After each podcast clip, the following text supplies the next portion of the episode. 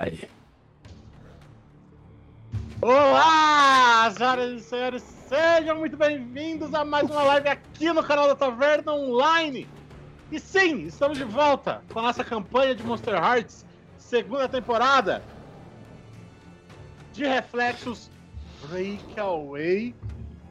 E cara, que maravilha! Sejam muito bem-vindos. Estávamos muito ansiosos para a principal, a nossa, Muito? na verdade, a nossa linha principal da campanha, porque eu quero já deixar aqui que jogamos um episódio especial sábado da semana passada dessa campanha, porém com personagens de jogadores muito especiais. Já mandei o link aí no chat para vocês poderem lá conferir, porque menos pessoas viram o especial do que normalmente vem a campanha principal. Então, se você perdeu o episódio especial, tem o link aqui no chat para vocês acompanharem a história, não perderem nada de nada. Certo? Se você Acabei de Dito lembrar da existência da One Shot, agora eu tô nervoso com o Ala e com o Eu Renato. pensei isso, eu falei, nossa, ele vai falar da one shot, mano. Ele não sabe o risco que ele tá correndo. A Nadia e o Blonde estão aqui. Você não quer aproveitar. Tá Você não quer aproveitar que você tá falando dessa trairagem desgraçada. E comemorar o fato de que a gente tá com uma das jogadoras da One Shot aqui no chat. Parabéns, Esperando hein? a gente. sim! E esperando E é aniversário? parabéns dela, que é aniversário dela. Parabéns! Parabéns! Parabéns! Parabéns! E É muito difícil bater palma sem fazer barulho. Ah, o- Parabéns! O E aí? vou comer seu bolo. É. Feliz aniversário, senhora V. Madeiro, a nossa Megan, que jogou a tal da One Shot especial que Que rolou. foi muito Jogou a boa, velho. temporada 1 também, só que por, Eu, eu, por eu telepresencial. preciso... É, isso aí, eu preciso assistir, não assisti essa, essa one shot tal aí que estão falando. Veja, porque está sensacional, tem um personagem lá com a sua cara. Sério? Sério. E. é Bom, de matar. É de morrer essa, essa, essa, esse personagem. Bom, Cara da Nádia. vamos. Não Vamos me basta ter nossa- que lidar com talarica na nossa mesa, eu tenho que lidar com talarica em outras mesas também, é coisa terrível. Esse é o nível. Esse é o nível. Vamos fazer aquela nossa, nossa pequena apresentação, apresentação de personagem e, como é a regra da casa, vocês podem refazer ou manter as cenas desse episódio que vocês tinham feito no último, na última parte dessa mesa, ok? Então, quem quiser manter, mantém. Quem quiser refazer, refaz. Eu vou chamar pessoas por pessoas aqui. E eu vou começar com o.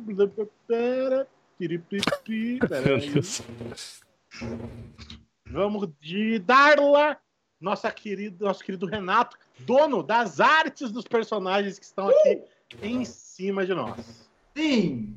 E pessoas, eu sou o Renato, sou professor, sou ilustrador.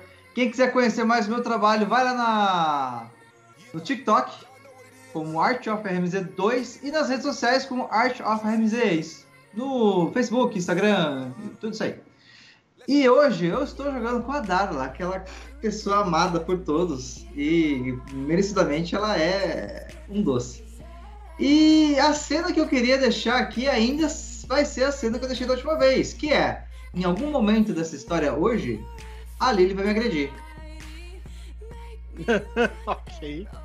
É, nunca vai a, a- a- a playlist da Darla. É, muito bem, ok, ok, muito bem, muito bem, muito bem. Agora vamos. Assim, o fato o da, nosso da, querido- da Lily te agredir não, não impede os outros de agredir também, né? Assim, não é, não é uma coisa exclusiva que só a Lily pode, não, né? não, o meu, o meu XP só vale se a Lily me agredir, é Não. específico. Mas a gente pode fazer isso na pós-crédito, da Ruby segurando, do Mora ajudando com um cacetete, assim. Aí é o não, linchamento, né? Tadinha da Darla, Vamos não então sou com tão o nosso boa. querido Maboy. Maboy, se apresenta, apresenta o Mora e diz qual vai ser a sua cena. Olá, eu sou uma boy, eu faço live de desenho aí é, diversas vezes na semana pela madrugada, da, a partir da meia-noite e meia. E é, estarei jogando hoje com Mora Cassius Battery. Nosso menino mal compreendido, é um rapaz muito bom, que faz tudo dar sempre certo. É, às vezes não muito, às vezes dá um pouco errado. Algumas pessoas podem se machucar, às vezes elas se machucam mesmo, mas raramente é ele, então tá tudo bem. ah, esqueci. Ok, a, a minha bem. cena é o Mora rendido, de joelhos, quando uma figura feminina se aproxima e abraça ele. Ok, ok. Ah, vamos agora com a nossa executiva, a herdeira. Vamos falar com Nádia Lírio. A nossa Lili se apresenta e apresenta a Lili e diz qual vai ser a sua cena de hoje. Olá, meu nome é Nadia Lírio, eu jogo com a Lily, a nossa Fei meio caótica, meio perdida na vida. Ahn, e a minha cena de hoje vai ser a Lily indo pegar o canivete, mas meio hesitante. Hum, ok, muito bem, muito bem, muito bem. Vamos agora por último, mas não menos importante. Eu deixei ele por último porque ele ficou nervoso quando dissemos da cena, então agora ele teve tempo para pensar e a gente vai de blonde com a Ruby. Se apresenta, apresenta a Ruby e a sua cena. Salve pessoal, aqui ó, o Blonde.rpg, vocês me encontram principalmente no TikTok, agora de vez em quando no Instagram. É, para curiosidades, inclusive no Instagram vocês encontram foto de Ruby e Darola tomando café juntas no Cleansing, que numa realidade onde não aconteceu o que aconteceu. E. Bem, a Ruby é a nossa Cerberus, nossa cachorrinha, que aparentemente hoje vai ficar chocada ao descobrir que o melhor jeito de provar que o boy lixo da sua amiga é um lixo não é pegar ele. Mas Olha só. Não, quem diria, não é a- a- surpresas vão acontecer pra vida dela. E a cena pós-crédito eu vou optar por mudar. Vai ser a câmera olhando em primeira pessoa, como se a Ruby estivesse chegando bem perto de alguém e falando bem séria: Eu não confio em você. Lembrando que a, house, a cena dos próximos episódios, ou a cena dos episódios, são uma house rule aqui da taverna, onde se os personagens conseguirem executar elas, eles ganham um XP. É... Bom, tem que dar mais algum aviso? Acho que não. Ah, é só tem, tem aqui em cima. É, Gente, é o seguinte, vocês- quem, quem tem acompanhado a série tá falando, nossa, que, que são esses quadradinhos esquisitos aí em cima com textos bizarros? É, esses quadradinhos aqui em cima, eles indicam as condições dos personagens, esse que tá do lado da imagem de cada personagem, né? Porque a gente tava esquecendo de usar condições, porque a gente não via a condição um do outro, a gente só via a nossa própria ficha, não, não tinha essa clareza nas, nas ideias. A gente resolveu colocar assim, bem visível, bem chamativo, pra que a gente não esqueça de usar as condições no jogo. E embaixo de quebra tem essas letrinhas esquisitas com números esquisitos, que é, é, basicamente falando quantas strings cada jogador, cada personagem tem com outro- os demais personagens, né? Então M é quantas strings as pessoas têm com o Mora, R é quantas strings as pessoas têm com a Ruby, e D quantas strings tem com a Darla, e L, obviamente, com a Lily. Show?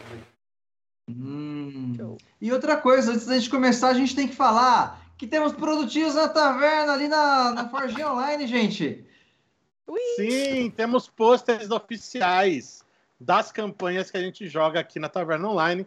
Você pode pegar o link aqui no chat ou na descrição do vídeo do Vermelhinho com cupom de desconto para garantir o seu. Pior que eu não atualizei os banners aqui no- na live, mas tudo bem. É, você atualiza, em algum momento você vai atualizar. É, relaxa. Seguinte. Lá, vergonha. Vou recapitular brevemente, porque faz acho que um mês que a gente jogou a, a última parte. Então, basicamente, nós encerramos a última a parte número 3 com Ruby e Dar, com a Darla mostrando para Ruby um vídeo onde mostra a Lily, o Mora e mais duas pessoas que a Ruby não conhece atacando duas pessoas, atacando for real até não ter mais o que atacar. Além disso, terminamos com Lily, que estava ali conversando com Mora no apartamento dela, sendo convocada para uma reunião na GP Motors. E ela, né, como bem astuta que ela é, ela fala pro Mora ficar de olho, meio que dar uma acompanhada nela, ali, alguns metros para trás. E, assim, antes da gente iniciar, eu acho que a gente podia definir o que, que exatamente é, foi combinado ali com o Mora, com a Lilia nessa ceninha última aí, porque ele saiu do apartamento dela pela janela, ela, ela já estava saindo. Eu queria que a gente dissesse rapidamente o que, que foi combinado, como que ele vai, qual que é a parada. É, então, Nádia, como combinou, claramente a gente combinou muito bem isso. O que, que foi Lógico. combinado mesmo? Cara, eu acho que, assim, a ideia é uma hora esperar ela chegar na GP e tentar se, se infiltrar, mas, tipo, sem, sem deixar um rastro de violência, porque, tipo, a gente precisa saber o que, que tá rolando, né? E talvez se você começar a causar o caos, não dê tempo de descobrir. Ok, então a- vamos dizer que a gente combinou que o Mora vai estar tipo, no terreno ali próximo da GP. E assim que ela der tipo, um sinal, mandar uma mensagem, ele entra da forma mais fur- furtiva que ele puder. Ou se for uma emergência, ele só entra do jeito mais rápido que tiver. Ok? Tá bom. A gente pode dizer que vocês acertaram detalhes ali por troca de mensagens no celular, né? E agora, senhores, vamos começar. Ahn, eu quero levar vocês de volta para. Nossa, eu, eu sou horrível. Eu, eu devia saber fazer isso de cabeça, mas eu vou usar a calculadora. Peço perdão. A única coisa que você tem que saber de cabeça é o aniversário das pessoas na sua vida e nome. De resto, Nossa, então eu já tô falhando aí, já tô errado no começo, cara. Quero levar vocês de volta para o ano, para o longínquo ano de 2003. A gente vê as letras garrafais na tela. Enquanto nós ouvimos um, um som de, de gente conversando, barulhos de vidro, né? alguém ali, um músico no palco, ele está afinando o seu violão, sua guitarra. É, as pessoas conversam muito. Nós estamos dentro de um bar, um bar bem badalado em alguma cidade grande dos Estados Unidos. As pessoas conversam, a banda começa a se aquecer, a bateria começa a emitir alguns sons. E nós vemos ali a luz do palco iluminando um homem de cabelos compridos, de muito bonito. Ele usa uma camisa social com as mangas é, arregaçadas. E nós vemos, assim que o convite permitir, este senhor.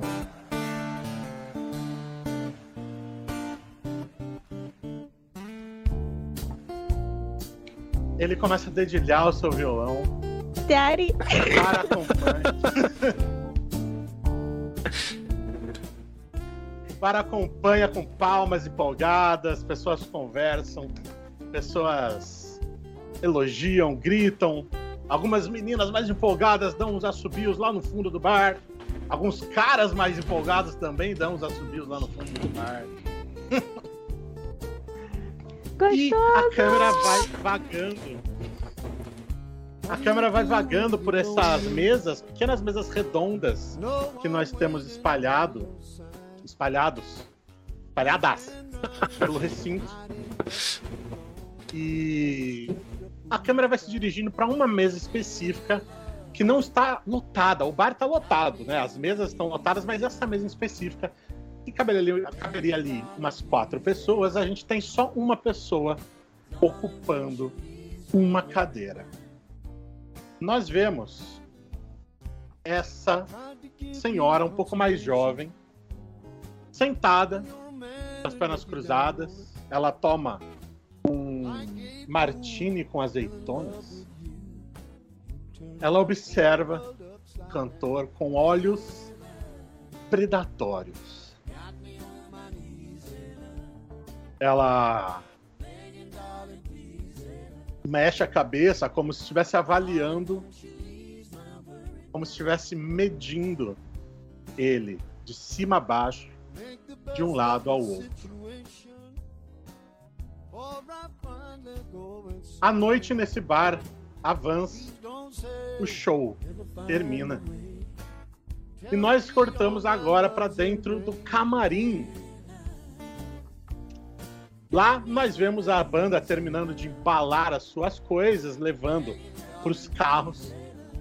E o nosso cantor, né, chamado Eric, ele fica ali por um momento sozinho no camarim do bar e nós vemos essa moça então entrando ali. Ela se aproxima do, do, do jovem e troca olhares quentes com ele. O Eric está acostumado a ser assediado por fãs. Ele olha de volta para ela, ele faz um aceno de cabeça cordial, pergunta se ela quer uma foto, um autógrafo. Nós vemos ela em um movimento ligeiro, fechando a porta do camarim atrás dela. Nós cortamos a cena então para uma família, agora se mudando dentro de uma caminhonete vermelha para uma casa no subúrbio de alguma cidade. Nós vemos a mesma mulher carregando agora um bebê nos braços. Eric também está dirigindo a caminhonete vermelha e eles saem felizes, aparentemente, e entram na sua primeira casa. A vida do Eric é muito corrida. Ele tem que fazer shows pelo país inteiro, quiçá quando ele não sai do país. Mas Jude, a sua agora esposa, acompanha ele fielmente. Com um bebê nos colos que vai crescendo ao passar dos anos. A criança agora já com cerca de 10 anos começa a a entender um pouco mais da vida e ela quer ser mais participativa na vida dos pais. É uma menininha. Uma menininha muito bonita e muito curiosa. Ela sempre anda com um caderninho para cima e para baixo, onde ela gosta de desenhar e quando ela começa a escrever também anotar algumas coisas. Você tem 10 anos. Você tá na sala da sua quinta, talvez sexta casa onde vocês estão morando. Vocês estão no Natal. Seu pai está fazendo alguns shows final de ano, é uma das épocas melhores para fazer show. E só tá você e a sua mãe em casa. A sua mãe tá com uma amiga na sala conversando. O que você faz? Eu vou ouvir a conversa escondida. Como toda boa criança, eu quero saber o que eu vou ganhar de Natal. Ok. Trauma. trauma. Isso não tem nada especial. Isso é todo dia. Dor e é... sofrimento. Exatamente. Você. Faz uma, vamos fazer uma rolagem de Gaze to the Abyss para mini, pra mini Ruby? Vamos. É, alguma coisa específica? Porque é, ela Darkness, tem o... 3D6 mais Darkness. A não ser que você queira usar algum movimento, quer usar algum movimento? Não, o movimento é só para descobrir coisas podres sobre alguém, né? Então eu vou rolar o Darkness puro. Beleza. Oito. Dez. Isso, muito bem. Dez, dez, sucesso total. Dez, sucesso total, ok. Você consegue ouvir a conversa delas muito bem. E digo mais: você não tem mais tanta certeza se é uma amiga. É uma pessoa de cabelo comprido, que usa vestes longas. Você ouve elos conversando sobre uma algo importante. Você ouve ele perguntando: Jude, eu tenho que te dizer, você se mostrou mais disposta a contribuir do que qualquer um de nós. Você não não se sente mal em algum momento? Isso não pesa? A sua mãe responde: Eu faço isso pela causa. Eu acredito que o que nós mais podemos fazer é nos doar, doar nosso corpo, doar nossas vidas. E é por isso que eu tô há 10 anos presa nesse inferno de família suburbana. Filha da. E... Eu disse que era trauma. Ah, Fica a lição, crianças. pessoa- Nunca escutem seus pais escondidos. Nada de já, bom sairá de lá. isso. A pessoa, então, ela responde. Ela pega nas mãos da sua mãe, ela se inclina pra frente e ela fala: Ele vai te recompensar, eu tenho certeza disso. Não, e não vai demorar. Seu esforço vai ser recompensado. Continue seguindo e obedecendo. É só o que ele pede de nós. E olha as dádivas e tudo que ele já nos deu. Ele. Elo, ele passa o cabelo para trás da orelha. E Ruby, você tá vendo um monstro. Para uma garota de 10 anos que tá ouvindo uma conversa estranha escondida, você vê um rosto desfigurado. É um rosto cheio de cicatrizes. Com uma tira de couro escura atravessada no meio do rosto. Nós cortamos essa cena. Não, não, não mostra quem Que é. filho da. Ai, não. Foi nesse momento que Ruby decidiu que, já que a vida da Mary é um inferno, ela seria a melhor filha Eu vou, possível. eu vou mostrar para eu vou mostrar quem é. Porque não vou mostrar. Ah, Ah, vai. Nós só vemos, a câmera só mostra a expressão da pequena Ruby com os olhinhos marejados e arregalados. Nossa, velho. Começamos bem. Bom. Começamos bem. Agora nós cortamos a nossa cena para Ruby e Darla. Vocês estão na casa, na sala de estar da casa da Darla. E a Darla acabou de mostrar para Ruby a gravação no celular que ela diz ter conseguido na Deep Web, que mostra Lily, Mora e mais duas pessoas atacando homens no meio da rua. O que vocês fazem? É, uma coisa aconteceu durante a semana, tá? Então a cena vai ser a Ruby recebendo uma mensagem, olhando o celular. Ela só um segundo, muita coisa para processar.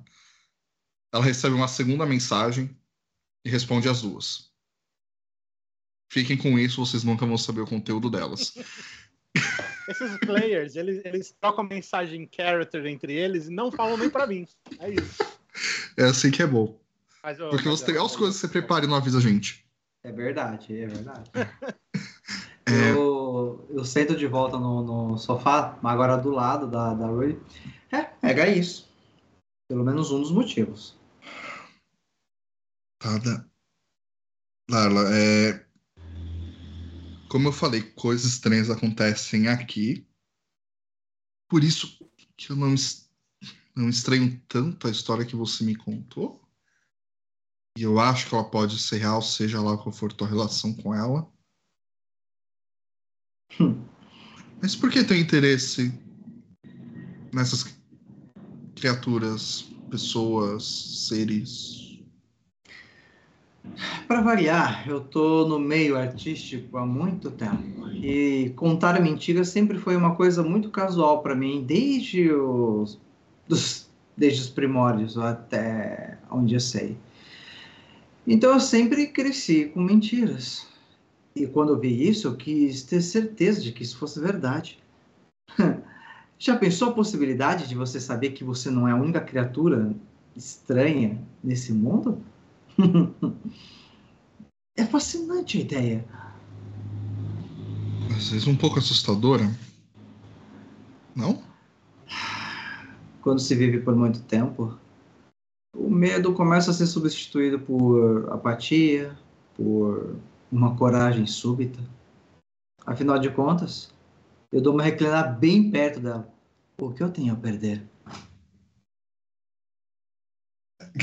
Dá uma afastada. É, você disse muito tempo. É... Então você é realmente a pessoa da história? Já... Ué, se você tiver visto os meus filmes, sim. Eu aponto para um dos filmes que é sobre uma, uma princesa azteca. Acho que isso eu não vi, desculpa, mas talvez você possa me ajudar com alguma coisa. Aí Nossa, você vê ela... que ela começa a morder assim a unha, sabe? Ela dá um, um, salto assim, ela coloca as duas mãos no joelho. Ótimo! Em que eu posso ajudar?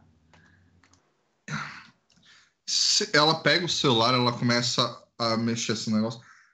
Se eu te provar que existe mais uma criatura que não aparece no seu vídeo e que eu sei que é imortal, eu acho que essa pessoa tá por trás de tudo que tá acontecendo. Você me ajuda a investigar e conseguir? Porque me parece que essa pessoa tá controlando as outras por aqui. Ela vai pegar o vídeo, ela vai pular um pedaço do vídeo, assim, enquanto tá mexendo, e vai mostrar para Darla só o pedaço do Mora atacando ela. O vídeo que você gravou. O que eu gravei. Ah, no celular. Atacando é uma palavra meio forte. Os né? olhos Aqueles olhos que estavam antes mais brilhosos de, pela curiosidade, pela excitação de, de realmente criaturas existindo, começam a mudar a expressão para algo mais. Então ele fez isso mesmo com você, não é? Sim, ele é um vampiro. Não me parece a mesma coisa que você, mas ele me parece uma pessoa perigosa que está em Red Lake e aparentemente, o que a gente viu hoje no Clancy's pode ter sido ele, assim como outras pessoas que foram atacadas na cidade. E talvez ele esteja convencendo as outras pessoas a servirem de iscas para investigações. É, falando em vampiros, vocês acabaram de achar um cadáver seco com corte no pescoço. No Clancy's, né? É, assim, não primeira... precisa nem ser um grande caçador de monstros é... para ligar uma coisa com a outra. Uma coisa Exato. Cara, a Darla, ela dá um chutão na, na mesinha de citro. Filho da puta! Concordo, mas... Darla? Desculpe. Eu disse que tinha outros assuntos aqui também, não era? Então, sim, eu vou ajudar você. E, diferente dos meus filmes, eu vou tentar ser o mais claro possível e te ajudar com a maior sinceridade possível. Feito? Estenda a mão para ela. Feito? Não se preocupe. Eu não costumo trair pessoas. Eu já fui traída muitas vezes. E eu sei como é. é Darla, com, né, você, você mora no condomínio de Angels, Angels Alley, né, que é o condomínio de luxo aí de, de Red Lake. Mora, ele também mora aí. Eu quero saber a sua casa em relação a dele, qual, como que é? é perto, longe. O condomínio em si não é nem tão grande assim, mas. É na mesma rua. Na mesma rua. Ah, na rua principal, né? A, a que você passa Sim. na frente da casa do ex-prefeito. Isso. Mas sei, é, é uma diferença pra... de umas. É uma diferença de umas cinco, é, cinco casas para baixo. Ah, você mora para baixo do Mora? Ou ele mora para baixo de você? Não, é, eu você moro para baixo. Você vê. Não, você não vê, não.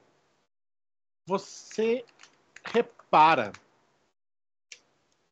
que pela janela da sua sala você consegue ter uma visão boa assim da pelas janelas maiores maiores zonas que foi uma vista panorâmica para ver o lago para ver as docas Você consegue reparar que a casa do Mora está com uma luz, não uma luz acesa, é uma luz que se mexe em uma das janelas. Quase como se fosse uma lanterna. Ou talvez exatamente como uma lanterna. Tá. é, Eu olho pra, pela janela, vejo isso. É, Ruby, querida, eu acho que alguém está na casa do nosso querido Mora. Aí aponto. Em... E você tá querendo ir lá agora? O que acha? Eu pego a faca que eu deixei em cima da, da, da mesinha de centro. Nossa, é verdade, existia uma faca. No isso é faca. Eu pego outra faca. Assim, a Darla deve ter uma cozinha com facas também, mas tudo bem. A faca do Kenensis é isso. É. Lógico, se a gente conseguir desvincular a nossa imagem do. Ainda vão armar pra mim, filhos da. É, Não, isso só vai levar de volta. Você já é o culpado. a faca do Clancy's, ela é aquelas facas que tem a lâmina colorida, assim, sabe? O cabo colorido, a lâmina colorida. E as cores do Clancy's é um amarelinho creme e rosa. Então a faca também é nessas cores, tá? Só pra vocês saberem. Nossa Muito bom. Senhora. É uma- parece uma faca da Barbie, só que é uma faca de verdade. Nossa, na, na- na minha mão, certeza que é da Barbie. A, da, a Barbie Inferno. Exato. Nossa. Cara, porra. É, a gente vai pra lá. Vamos lá. Vocês, né, ali do condomínio mesmo, a moradora com a amiga dela, não atrai atenção de nada, não chama atenção de ninguém. Vocês conseguem subir ali tranquilamente a, a rua principal até a casa do Mora. E vocês reparam, talvez a Darla, né, que está mais acostumada com a vizinhança, repara que vocês passam por uma moto muito chamativa, cromada, com detalhes em couro preto, várias. é, vários baús de couro também, com aquelas franjinhas penduradas, assim. Pelo menos uns seis baús, assim, uns três de cada lado, sete talvez com mais um atrás da, da garupa. Vocês conheço passam por a essa Ô, moto. mestre, Ruby, você reconhece. eu, eu, eu posso só Oi. inserir um detalhe? Que os postes nessa área, É. por acaso, eles estão com defeito. Tá bom. Os postes estão com defeito. Mas São é bom a gente postes. lembrar em que período do dia estamos. Nós estamos perto do meio-dia. Vocês viram a aula de manhã, foram pro clube de audiovisual, não teve a reunião do clube de audiovisual e vocês vazaram. Então a gente tá ali meio-dia, meio de meia, uma hora. Não, Só que- cara. É de noite. Não, a gente. Eu lembro das cenas de noite. eu lembro. É, eu, eu fui ficar de rolê com o Piotr e a Jolie, fui fazer altas paradas. O Mora ficou deprimido porque ele resolveu sentir o gosto da Ruby de novo e descobrir qual é o rolê dela. Tiveram várias coisas É, o- que eu tinha entendido que era fim de tarde, assim. pôr do sol? É, É. Vamos pôr no pôr do sol? Pode ainda tem do sol, mas é- já não é tão cedo. Só pela estética. É, realmente, agora é só pela estética. Poderia ser de noite. Só, só um crepúsculo bonito. Crepúsculo. Só pela estética, foda-se. Vocês estão no crepúsculo, então vocês conseguem ver com olhos. Não precisam de equipamentos a, a mais. E sim, calma aí, calma aí. Se a Ruby, gente tá no crepúsculo, eu vou pegar uma maçã que tá caindo. Nossa. Vamos embora, gente. Acabamos a live aqui. caralho. Muito bom. Vamos lá. E sim, Ruby, você reconhece a moto. Não é que você reconhece a moto.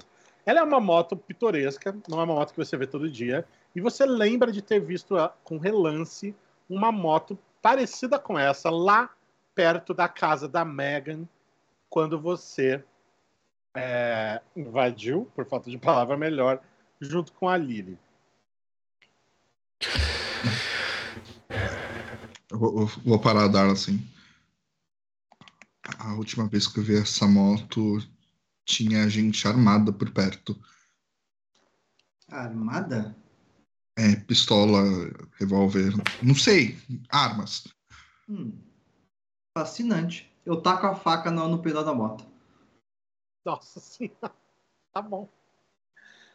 Eu não. Ela tá. Eu tiro assim. Bom, se você viu isso da última vez, A moto dá nessa aquela. segunda não vai fugir. Da primeira fui eu que fugi. A arma estava apontada pra minha nuca. Bom, agora é a sua vez. Você pode ameaçar com uma faca. Isso é verdade. Mas vamos com cuidado. Fui pega de surpresa da última vez. Dessa vez, acho que é o nosso invasor que vai estar sendo pego de surpresa. Invasora. Invasora? Então, é, Interessante. E eu vou, e a gente vai circundando a casa ali, vendo se consegue passar furtivamente. Mora, descreve pra mim como é a, essa parte externa da sua casa. Cara, o Mora, ele quis. Ah, o objetivo dele comprar a casa era pra ficar perto da casa do Palouro. Então, ele não fez nada com a casa, ele só comprou e do jeito que tava, ele manteve. Ela é uma casa que segue meio que o padrão da vizinhança, só que ela é um pouco menos brega, ela é bem clean, assim, sabe? Aquelas casas com formas geométricas bem marcadas tal. E ela tem um outra breguice, assim, um outro adorno que, como é uma casa que passou por muitos donos, não dá pra garantir muita coisa, sabe? Mas ela, ela é bem parecida, ao mesmo tempo que não é tão, tão brega com, com esculturas de anjinho e, e co- colunas gregas, né? Como as outras casas, assim. Como é o da Lisa, por exemplo, né? Do- Ela é uma pegada mais clean, com, com outra coisa só. Certo. Bom, então vocês chegam vocês veem exatamente isso. É uma casa chique, é uma casa grande e é uma casa aparentemente vazia. Ela tem bastante vidro e muitas cortinas, assim, tipo, é como se fosse uma coisa bem. Se Era pra ser uma casa muito transparente, só que ela não é tão transparente assim, sabe? Porque tá muitas, muitas camadas de cortina internas, algumas meio Ah. abertas, outras totalmente fechadas. É, Mas já dá pra ver a entrada, você já vê com, com a transparência da fachada, né? Você vê aquele saguão amplo que já dá, dá pra você ver a casa até o outro lado, que tem a outra vidraça que dá no quintal da casa, daquelas escadarias duplas, sabe?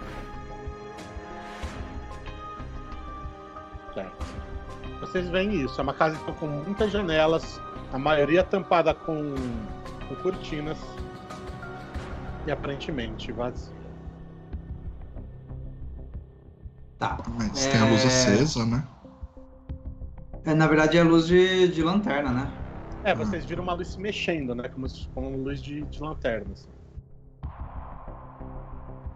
A Ruby vai pegar a faca, vai entregar para para Darla e vai puxar o taser dela. Eu tenho duas facas. Você faz isso, você dá esse. É, já fiz, né? Então, acontece que você não faz. Tá, tá- ele não. Tá aperta o botão, mas ele não dá partida. Não sei, ele não tá faísca. Não tá, não tá carregado. Alan não me deixou ter a 3 oitão e agora quebrou meu taser. Eu vou guardar e vou pegar a faca de novo.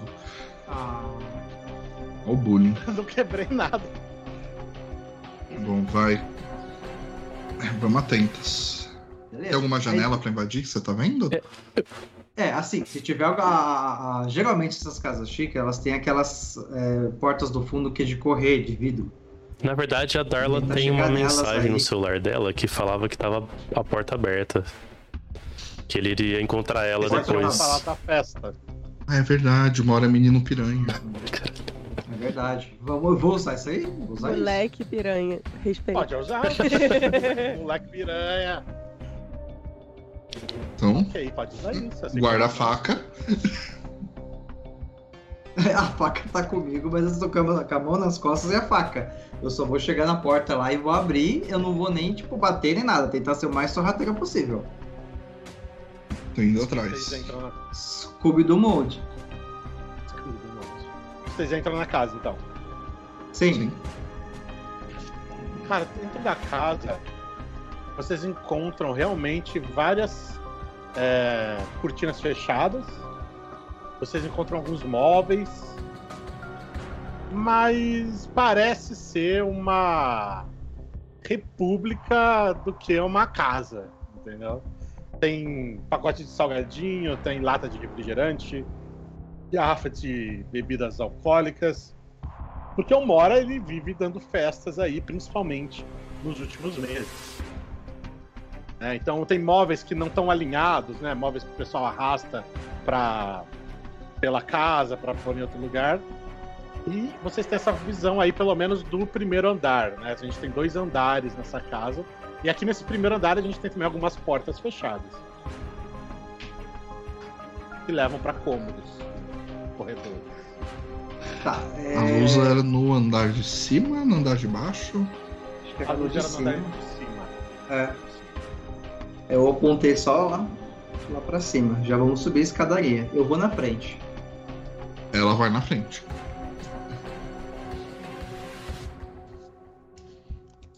Tá bom, e aí vou, vou, vou subir. Ela vai na frente. Calma. Não, peraí. Me bate alguma intuição de quem é a pessoa que tá na casa? Porque assim, eu já tive uma. Dark Self. É Dark Self, não é. Into the Abyss. Pera, calma. Assim, porque eu, eu tô entrando na casa, eu não sei se quem tá lá é o Mora que eu tenho medo, ou se é a mulher armada que eu tenho medo. As duas opções me dão medo.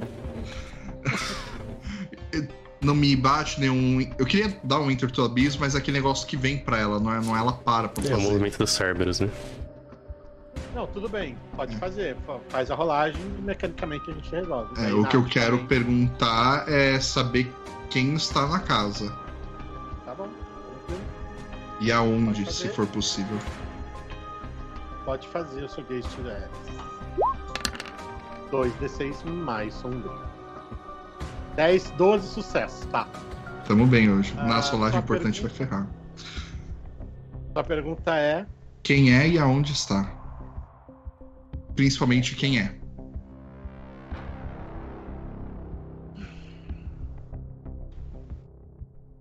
seu faro é muito apurado, né? Você sente um cheiro doce, é, quase floral, mas também é químico. Reconhece, é um cheiro de perfume. É um perfume de mulher feminino que você encontra em qualquer loja de perfumaria.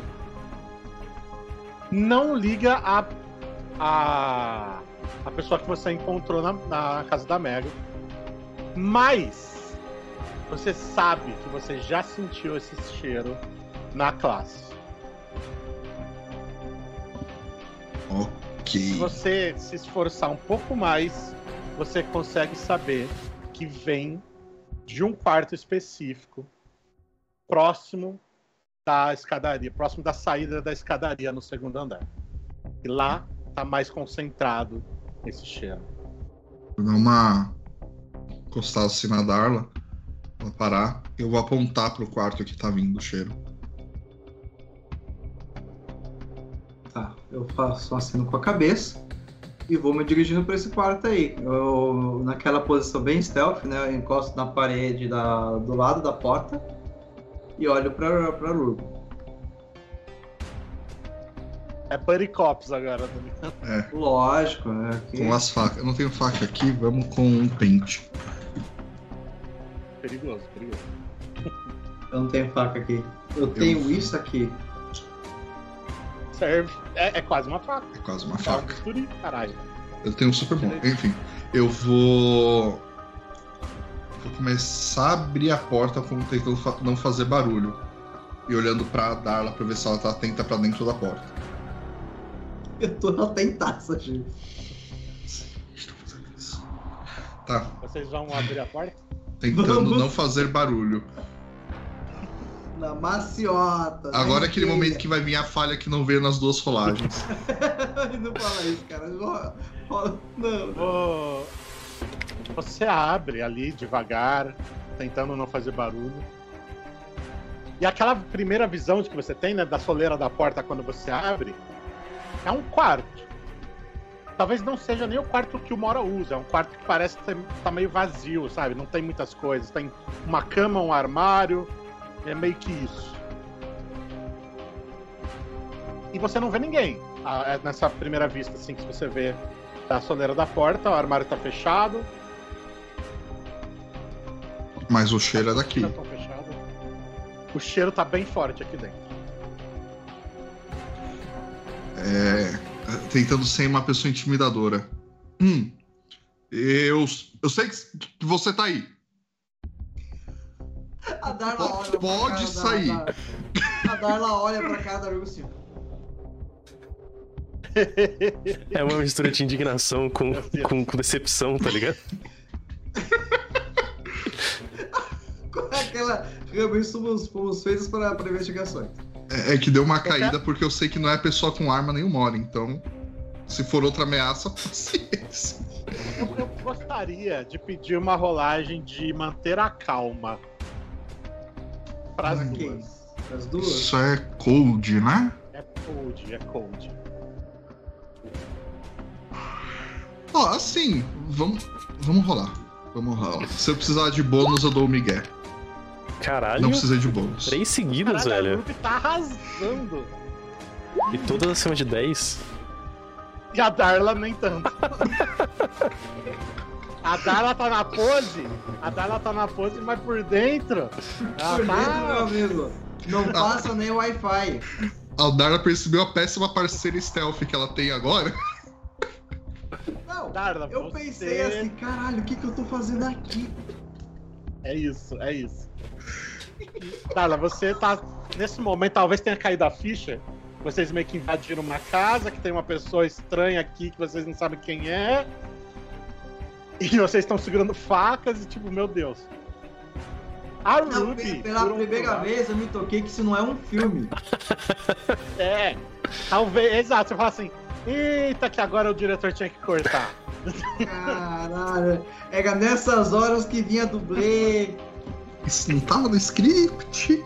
Exatamente.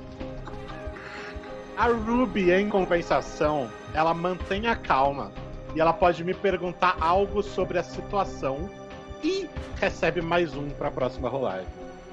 Aê! Eu quero encontrar a pessoa. Onde ela tá na sala. Seu Opa. faro mais uma vez denuncia o armário.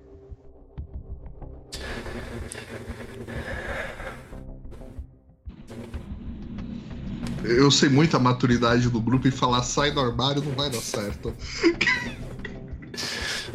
É, Eu vou fazer tipo assim pra Darla e vou apontar pro armário.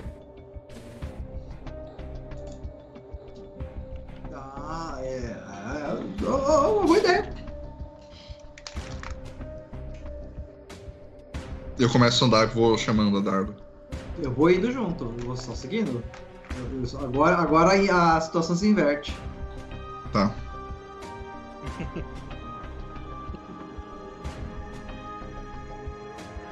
Quem tá aí? Última chance.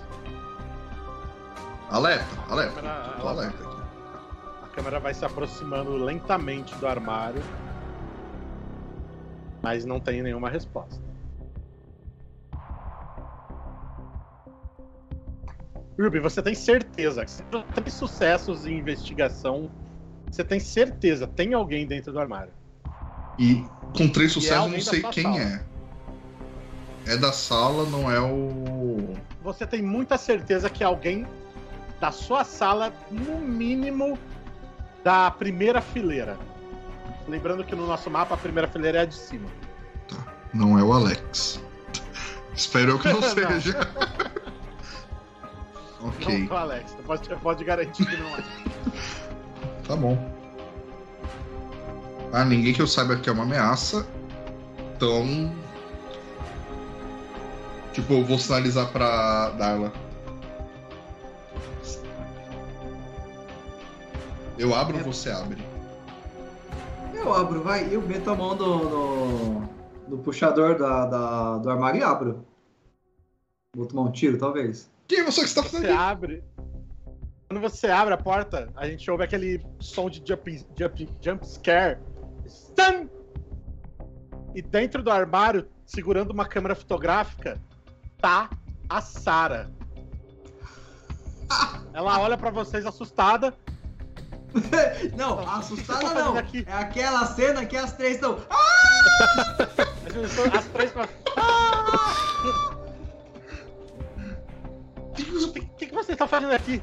Eu, O que você tá eu- fazendo aqui? O que você tá fazendo aqui? eu esqueci. Eu esqueci a minha câmera. Eu fui na última quero. festa e esqueci a minha câmera. Você veio na encolha, sem saber se o morador tá aqui. É que eu não queria incomodar. Aí, É aí sério? não tinha ninguém, a porta tava aberta, eu fui entrando. É, Eu tô- mas eu- eu já eu peguei agora, tá? Eu sacudindo, vou, vou dando a indo. bronca nela, sacudindo a, a, a faca assim. Como assim? Por que, que vocês estão com facas? Porque a gente viu alguém invadindo essa casa e a gente quis investigar. Porque pareceu uma boa ideia. E, e aí vocês acharam legal invadir a casa dos outros. Você invadiu primeiro. E, a- a- é- ela é vizinha. É. Boa vizinhança cuidando da vizinhança. Exato, tem uma cláusula lá no contrato. Ela tem permissão pra entrar. Eu, Tá, tenho, eu tá, tenho tá. aqui, ó. Mostra assim o Pior que celular, ela tem. o celular com o número do nome. Tá aqui, ó.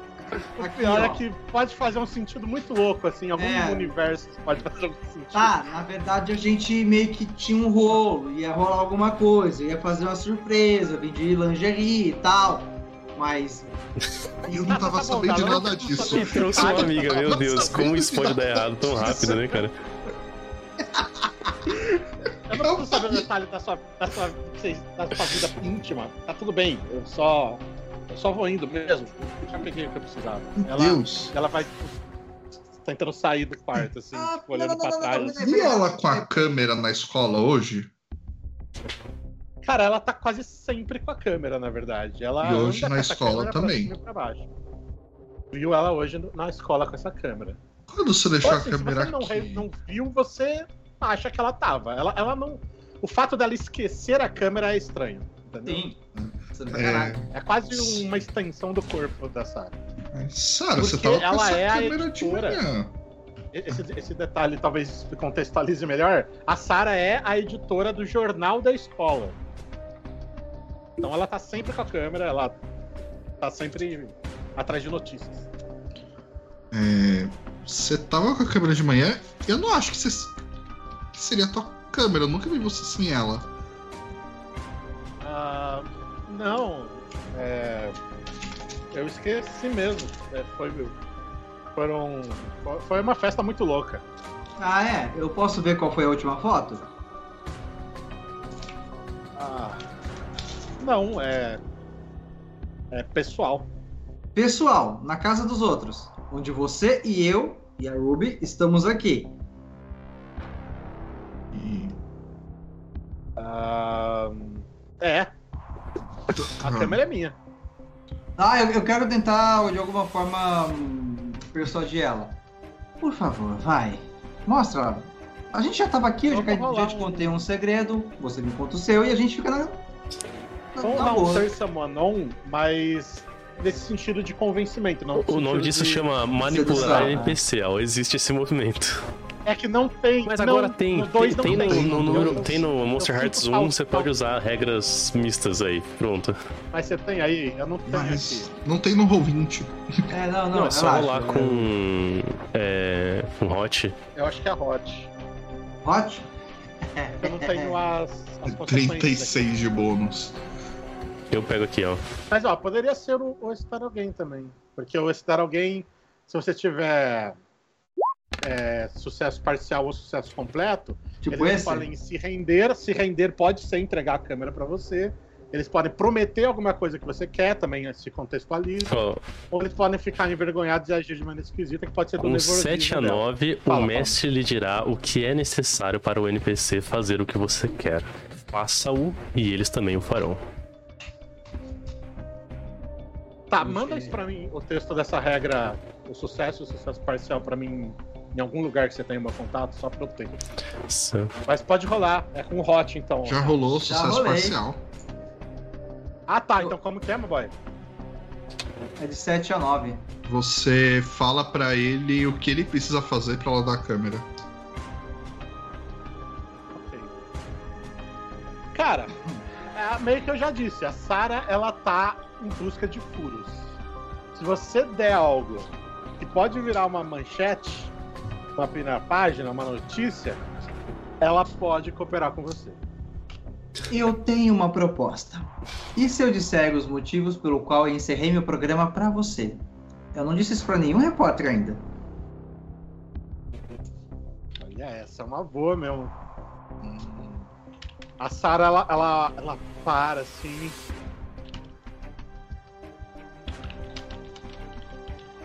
Eu quero. Eu quero uma entrevista exclusiva. Perfeito? Que horas? Amanhã? Amanhã no, no clube de jornalismo. Perfeito. E que olha- horas? Ah, pode ser depois da aula. Hum, Se você não cumprir, eu vou ficar muito chateado. ah, não se preocupa. Julgamento de dedinho?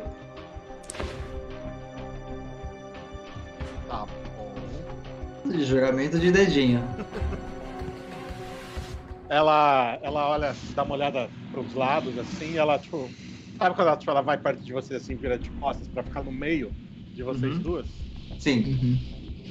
Ela levanta a câmera assim e ela fala: Olha, as últimas fotos que eu tirei, na verdade, não são de festa nenhuma.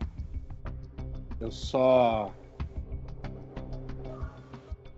Eu tô ajudando os pais do Alex, tá? Eu tô atrás dele. A gente não sabe o que aconteceu, eu tô buscando coisas. E olha isso, ela, tipo, ela passa.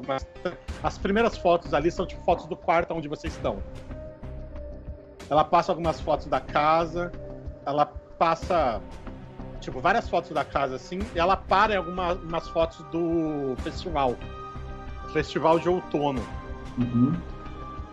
E ali ela, ela começa a dar zoom nas fotos e ela mostra, tipo assim, o Mora conversando com segurança, falando com, tipo, os staffs, falando com os, os policiais, Caralho. falando com segurança que tava na área VIP do prefeito. E ela fala assim: Eu comecei a pensar, sabe? O Mora tava conversando com essas pessoas, e todas essas pessoas estão relacionadas ao, pre- ao, ao ex-prefeito, ao, ao ex-xerife, ao ex. Palouro. e todos os três estão mortos, certo? Além disso, eu também tive acesso a algumas fotos do, do anuário de 86, que foram as mesmas fotos que eu ajudei o Alex a pegar, porque ele precisava para alguém. E essas pessoas, todas elas estudavam nesse ano. E eu não sei porquê, mas meu faro jornalístico diz que tem alguma coisa a ver. Eu aproveitei que o Mora não tava, eu entrei pelas, pela parte das docas que não tem muro. E a porta estava aberta, que foi uma coincidência muito boa para mim. E aí eu tirei umas fotos. Foi só isso. Isso. Isso de 86 que você falou, essa turma toda que morreu. É, eram pessoas boas pra cidade? Eram. O que, que tá acontecendo? Adolescentes, igual a gente, da nossa idade. Eu sei lá o que aconteceu esse ano aí. mas o, o sei que xerife. Quem sobreviveu, quem sobreviveu esse ano, acabou morrendo mais cedo ou mais tarde. Hum. Normal, né? As pessoas É, morrem, é. galera. É, faz parte, faz parte. A vida, a vida é complicada, né? É, eu vou querer bater um pouco na tecla do xerife, porque me falaram já que foi ele que matou a Megan, né? Então. Mas. Teve outras mortes, além do festival, né? Tem alguma relação do Mora com elas também? Hum, só não sei dizer sobre as mortes do festival. Tudo que eu sei foi que não foi exatamente o que saiu na mídia. Na grande mídia, né? Eu tava lá. Eu sei que não foi por causa da explosão do gerador. As pessoas estavam morrendo antes disso. É, Eu gosto de teoria da conspiração. Eu sei que o Mora tava com o Alex no dia da festa. Ele entrou junto com o Mora. Pode ser que tenha alguma ligação com isso também. É verdade. O Alex estava junto com o Art, o Mora. Acho que tava Carlos, o Doni e a Lily. Pera, quem Tá são esses dois, esse tal de arte e Carlos? Eu não vi eles por aqui. A Sara olha pra você, ela. Nós. Eram colegas nossos. Eles morreram no festival. Lamento. Ah, deixa eu perguntar, como é que eu uso esse, esse movimento de lealdade comprada aqui? Deixa eu dar uma olhada. Meu Deus. Ah, cadê tu? Cadê tu? Cadê tu, Darla? Eu tenho aqui. Quer? Você tem aí? É Tá abrindo aqui, já já. Tururu. Ah, você dá um, a um personagem não jogador uma string pra tentar ele pra fazer o que você quer. E aí o Al vai dizer o que, que, que tipo de é, É, é. É quase um strike, movimento ameaça de- e tal você precisa usar. É o movimento de manipular NPC, só que... É o- É, só que ao contrário, né? É, Ele, ele ganha uma string em cima de você. Uhum, sim. E- Gostaria de deixar claro que vocês sabem por que, que eu tenho. Bom, É isso. Então você, você dá um motivo pra ela te ajudar, entendeu? eu já dei motivo. Crianças, hora de É, se tá hidratar. de uma, de uma, uma rolagem. Não, eu dei um motivo, a entrevista. Agora a gente pode tentar puxar ela Ok. pro, pro nosso lado aqui. Uhum. É, Sempre bom. Eu gostaria de fazer uma proposta. E se você concordar, a gente pode solucionar isso juntos. Um dos motivos de eu ter encerrado, inclusive, foram os mistérios de Red Lake. Eu sempre quis algo assim, algum tipo de experiência vívida, diferente das falsidades que temos no cinema, sabe? E esse caso me parece muito interessante. E além do mais, eu olho para Ruby Três cabeças pensam melhor que uma. Ele fez referência, ele fez Ele fez referência. É, e, e se você conseguiu chegar até aqui sozinha. Parabéns também. Exato. Eu Ela, ela que- olha pra vocês, ela fala. Se vocês vissem o quadro que eu tenho na sala do jornal da escola, vocês iam pensar que eu sou aquele meme do maluco conspira- cons- conspiracionista. Eu, Eu vou puxo meu colocar- caderninho. Eu vou colocar a mão no ombro dela, querida. As pessoas mais malucas são as mais interessantes. Ela dá um sorrisinho assim, tá, eu acho que sim. Ela olha pro lado, ela vê o seu caderninho, Ruby, ela, ela fala: Nossa, que legal! Você também tá investigando? Sim. Eu. Se você quiser, depois a gente. Eu te mostro o quadro. Eu Pode tenho uma ideia mais legal. Que tal a gente trazer o seu quadro pra minha casa? Na escola pode ter alguém tentando te bisbilhotar, lembra? E em casa, bom, eu tenho muito mais privacidade. Se o principal suspeito tá na escola, Ela olha pra vocês ela fala. Tá, pode até ser, mas antes eu queria mostrar uma coisa que eu achei Claro. aqui. tá? Ótimo. É lá embaixo. Tá.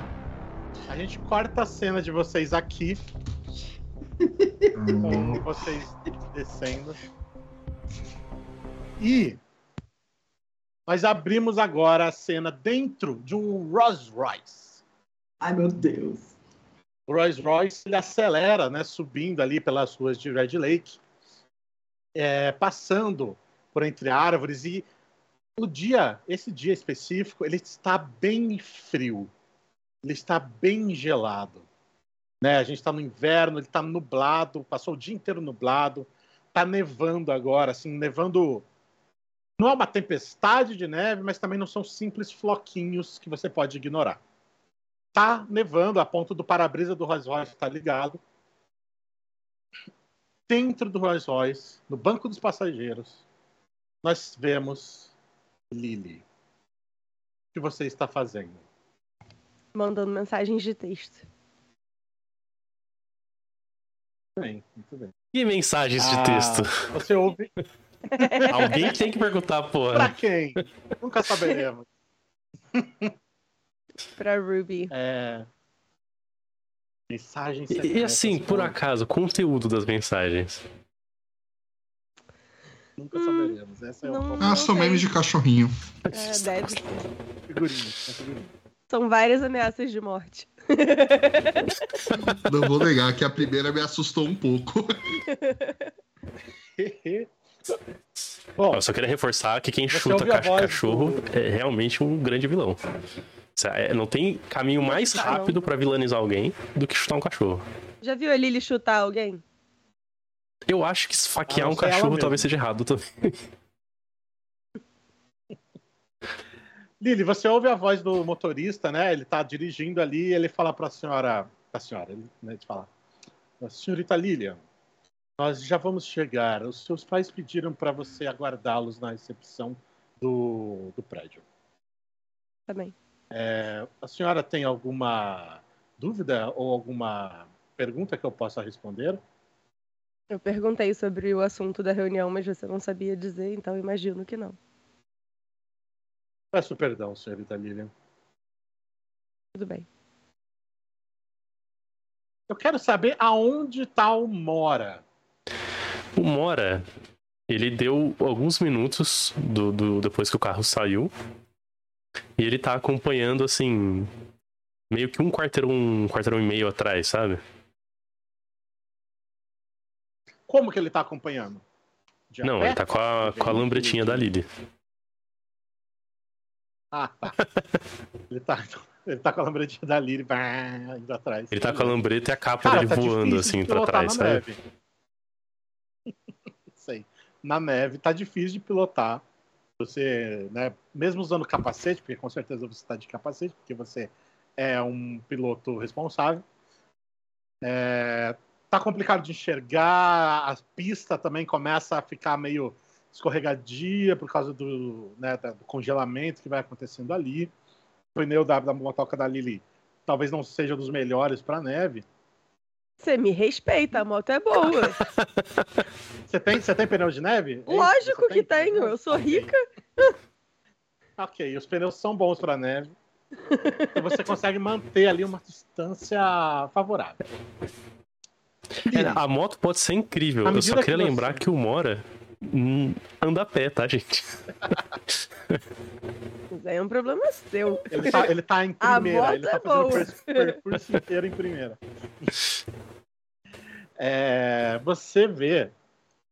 Desculpa, Lili, você tá andando ali dentro do carro, você começa a perceber que começa a, a chegar uma névoa, né?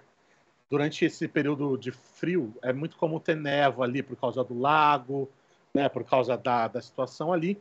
E você passa na frente do cemitério da cidade de Red Lake.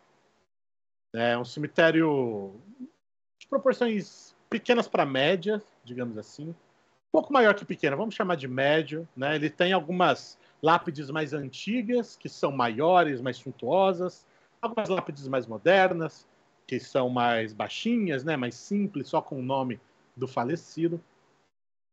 E logo após virar uma esquina ali do cemitério, você consegue andar né, um, algum trecho ali para dentro do bosque, né, onde as árvores se levantam já sem as, as folhagens, né, somente em galhos secos, escuros, que fazem um contraste com a paisagem branca da neve. Você vê se erguendo do topo de uma pequena colina, quase como se fosse um castelo, você vê o prédio principal da fábrica da GP Motors. Esse prédio é um prédio grande, retangular, é uma fábrica. E você tem, além da fábrica em si, que é esse prédio maiorzão grande, você tem um outro pequeno prédio de quatro andares, menor ali, todo também espelhado, né? Aqueles prédios que refletem o céu, refletem a mata, todo espelhado, que é onde funciona a sede administrativa mesmo. O Rolls, Rolls Royce, ele sobe uma pequena rua, para na frente de uma cancela e você ouve o motorista se identificando pro porteiro, né, falando que, que ele está com a senhorita Lilian e que eles vieram para que vocês vieram para a reunião.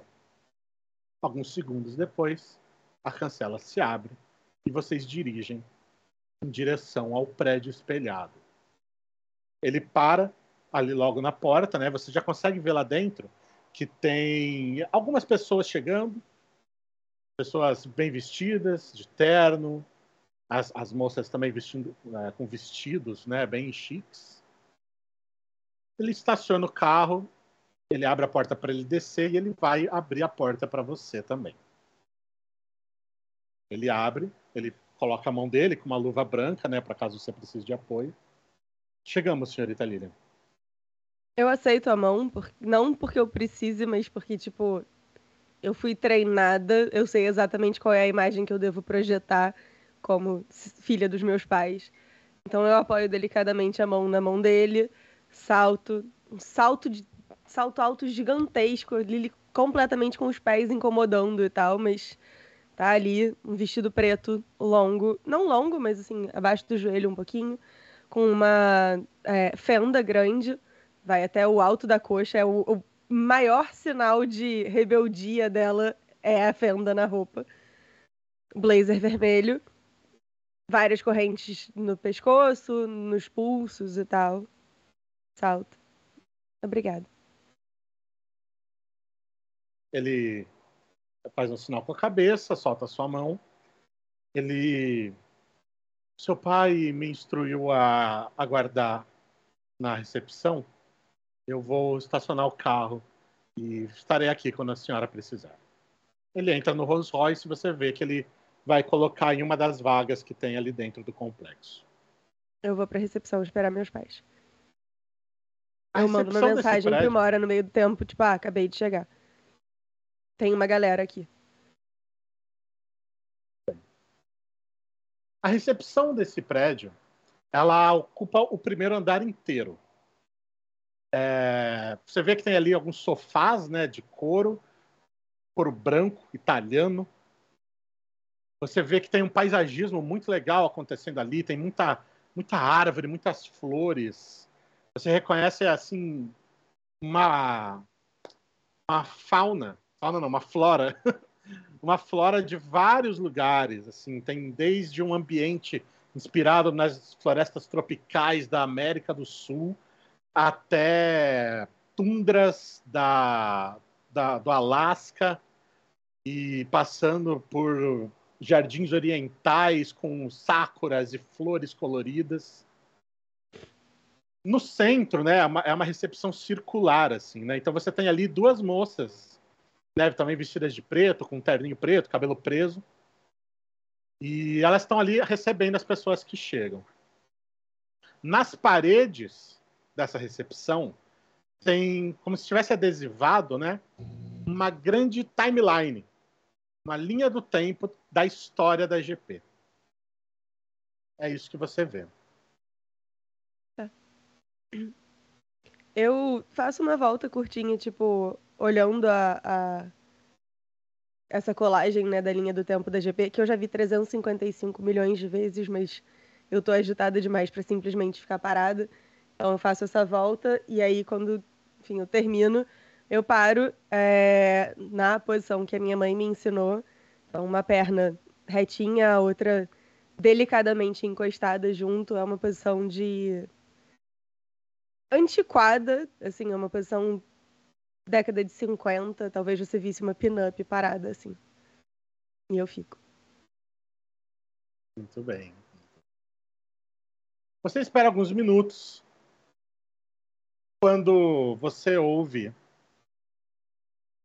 atrás de você uma tossezinha, uma tossezinha seca como aquela que é obviamente para chamar a sua atenção. E você vê o senhor, seu pai. Ele. Lili? Eu viro. Boa noite, pai. É muito bom ver você aqui. Você vai me dizer pra que que eu tô aqui? Se eu te dissesse, ia quebrar completamente a surpresa. É uma ocasião especial. Muito especial, Lili. E é realmente muito bom que você tenha comparecido. Não é como se vocês tivessem me dado outra opção.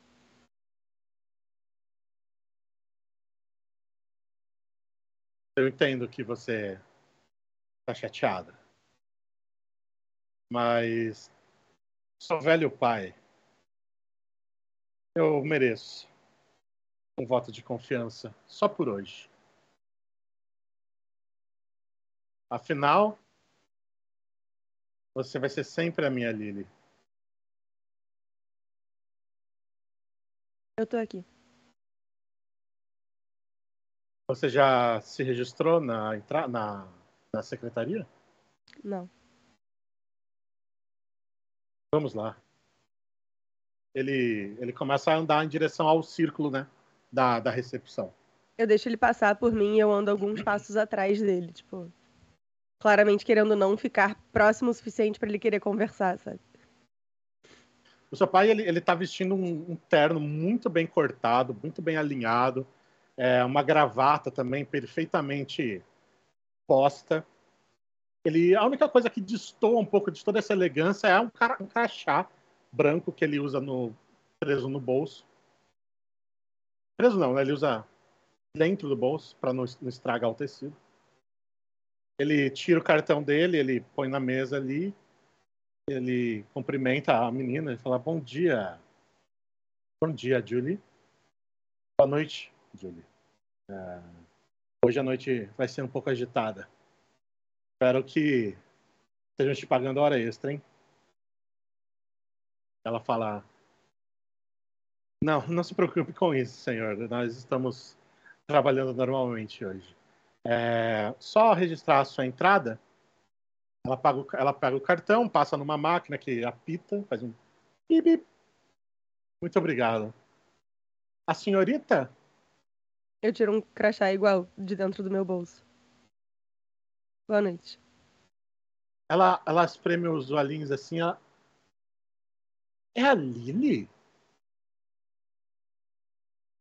Ela, meu Deus, faz tanto tempo que você não aparece. Ela pega o seu cartãozinho também. Então, como estão as coisas? Ela te devolve o cartãozinho. Indo. Obrigada por perguntar. Bom, espero que vocês aproveitem a noite. É, podem prosseguir. O, o, o, anfiteatro do primeiro andar tá, já, tem, já tem algumas pessoas lá. A gente vai esperar a mamãe? Vocês... Ah, eu acredito que a sua mãe vai chegar um pouco mais tarde hoje, minha querida. Vamos pegando os assentos. Novidade. Vocês prosseguem. Quer dizer, pergunta, né? Vocês prosseguem para o primeiro andar? Sim. Muito bem. O anfiteatro, assim, assim que vocês sobem a, a escada, o anfiteatro, ele é um é um mini coliseu, digamos assim. Ele é um anfiteatro circular. Também, assim, você repara que talvez ele esteja alinhado com o círculo da recepção que está embaixo. Ele está bem no centro da sala. E você tem vários degraus com cadeiras, né, alinhadas ali. E um um andar principal, um andar não, oh meu Deus, um círculo onde tem uma mesa, tipo uma escrivaninha, com um projetor também. Esse projetor ele projeta numa parede que tem do outro lado. O círculo ele não está completo de, de cadeiras, justamente porque tem essa parede aonde está sendo projetada o enfim, a apresentação que agora está rolando só o logo, um logo, uma versão animada do logo da GP Motors, e você vê ali que tem algumas saídas, né, para os dois lados desse pequeno anfiteatro. E uma escada que desce também. Bom, você começa a reparar que as pessoas já estão sentadas ali e vão se, vão se acomodando, vão se acomodando. Vocês sentam ali num lugar que vocês julgam que dê para ouvir bem e ver bem. Né? O seu pai, ele obviamente tem um assento privilegiado ali no, nos andares mais baixos, de frente para o palco. E você repara em uma pessoa que está se sentando numa das cadeiras mais altas desse pequeno desses pequenos círculos concêntricos. É a Charlotte. Você reconhece ela porque ela está usando um cachecol de penas esvoaçante vermelho, como é de praxe dela. É quase impossível não notar. Ela se senta, cruza as pernas e contempla as pessoas à sua volta. Ela tá numa das cadeiras mais no alto ou numa, cadeiras, numa das cadeiras no palco? Cadeiras mais no alto, tá. mais afastadas. Na ralé. É. Não, não, não tem essa estratificação. Tem mais a área VIP e o resto, né? Então, então... na ralé. Ralé, ok, tá bom. Vamos chamar de ralé. Você quer fazer alguma coisa nesse momento? Não, tô só observando. Soltar uma bomba. Eu imagino essas veias saltadas no, no, na testa da Lina. Hum, dá mole, não, não rola. Ela foi muito bem treinada pela mãe. Expressar raiva paga caro no dermatologista. Olha só. Muito bem, então. Eu vou só mandar uma mensagem Você... pro, pro Mora. A palhaça da Charlotte tá aqui. Eu não tenho ideia do que ela esteja fazendo aqui. Palhaça. Muito bem. Bom, a maioria dos assentos é ocupada rapidamente. E quase como se tivesse esperando isso, que todo mundo tivesse acomodado para que pudesse presenciar a chegada, entra a senhora Maeve, a mãe da Lilian. E ela vem desfilando quase, naquele catwalk um salto tão alto quanto o da Lilian, com um vestido preto chique de marca, os mais caros possíveis, um óculos escuro também, que é só para fazer pose, porque está de noite. Ela tira o óculos à medida que ela se aproxima da, da, sua, da sua escada, da sua, da sua cadeira, e ela vem o tempo inteiro olhando você, Lilian como se ela já quisesse verificar se está tudo em ordem. Ela se aproxima de você, ela se inclina, coloca o cabelo um pouco para o lado. Precisava ter vindo com esse vestido aberto. Te incomodou? Não. Só achei inapropriado para a ocasião. Vocês não disseram qual é a ocasião, eu me vesti como eu quis. Sua sorte é que eu não tô de calça jeans e flanela. É, vamos chamar de sorte mesmo. Enfim. Liam, puxa a cadeira para mim, querido. Ela, o Liam levanta, ele puxa a cadeira para ela, ela se senta, né, de forma que ficam você, seu pai e a sua mãe.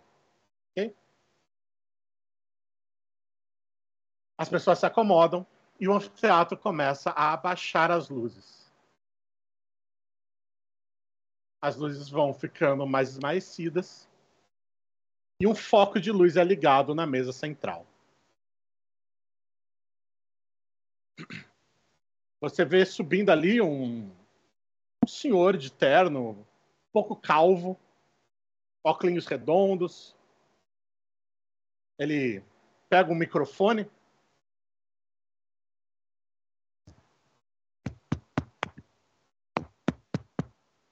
A. A. Teste. Teste. Alô. Som. Som. Teste, estão me ouvindo? Ok, ok. Ah, queridos funcionários. Obrigado por isso. A microfonia é a coisa mais clássica de qualquer rolando. teatro, né? Qualquer auditório. Exatamente. Queridos funcionários da diretoria, membros do conselho, investidores, diretores. É com imenso prazer que recebo vocês hoje, no dia de renascimento para nossa tão estimada empresa. Ah, eu gostaria, como tesoureiro, de passar o orçamento do ano, ok? Ele abre uma planilha de Excel com gráficos e números, coisas absurdamente chatas. E nós cortamos essa cena aqui. Pro Mora. Caralho. Mora, Eu sei que a cena vem pra mim, mas me doeu tanto que eu queria muito que essa cena andasse. Mora, você está agora passando exatamente pela entrada. Não, entrada não, você está começando a entrar no, no território do cemitério de Red Lake. Você repara que aquela névoa que estava, né, quando a Lily passou, aquela névoa estava começando a se formar ali, ela está mais densa. Você não consegue ver direito a estrada na sua frente. Você é meio que obrigado a reduzir de velocidade.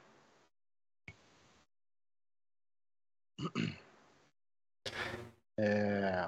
Eu tô naquela, naquela situação merda, tentando limpar o visor da. da do, do capacete, sabe? Tentando, tipo, limpar, tentar tirar a neve, ver se eu consigo enxergar alguma coisa. E andando devagarzinho, né? É, eu quero ajudar, mas eu tenho que chegar lá pra poder ajudar. Você vê, Mora, agora a gente já tá de noite. Essa névoa que tem uns. Que é, querendo ou não, ela é mais clara do que a noite, né? Ela tem esse, essa cor leitosa. Você vê que ela começa a ficar de repente um pouco mais densa, um pouco mais. de outra cor. Na sua frente, Mora, aparece uma pessoa no meio da estrada, saindo das sombras da névoa.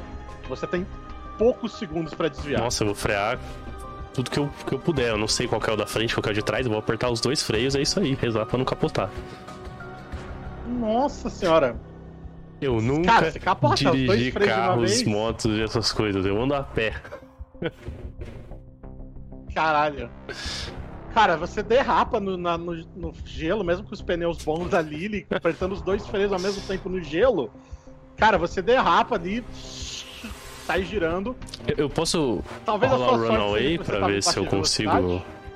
Pode. não, não cair da moto? Runaway. Isso chama karma. Vamos de Runaway. Espero que caia que nem a É, tem mais ferimento. Sem bônus nenhum, né? Só vai.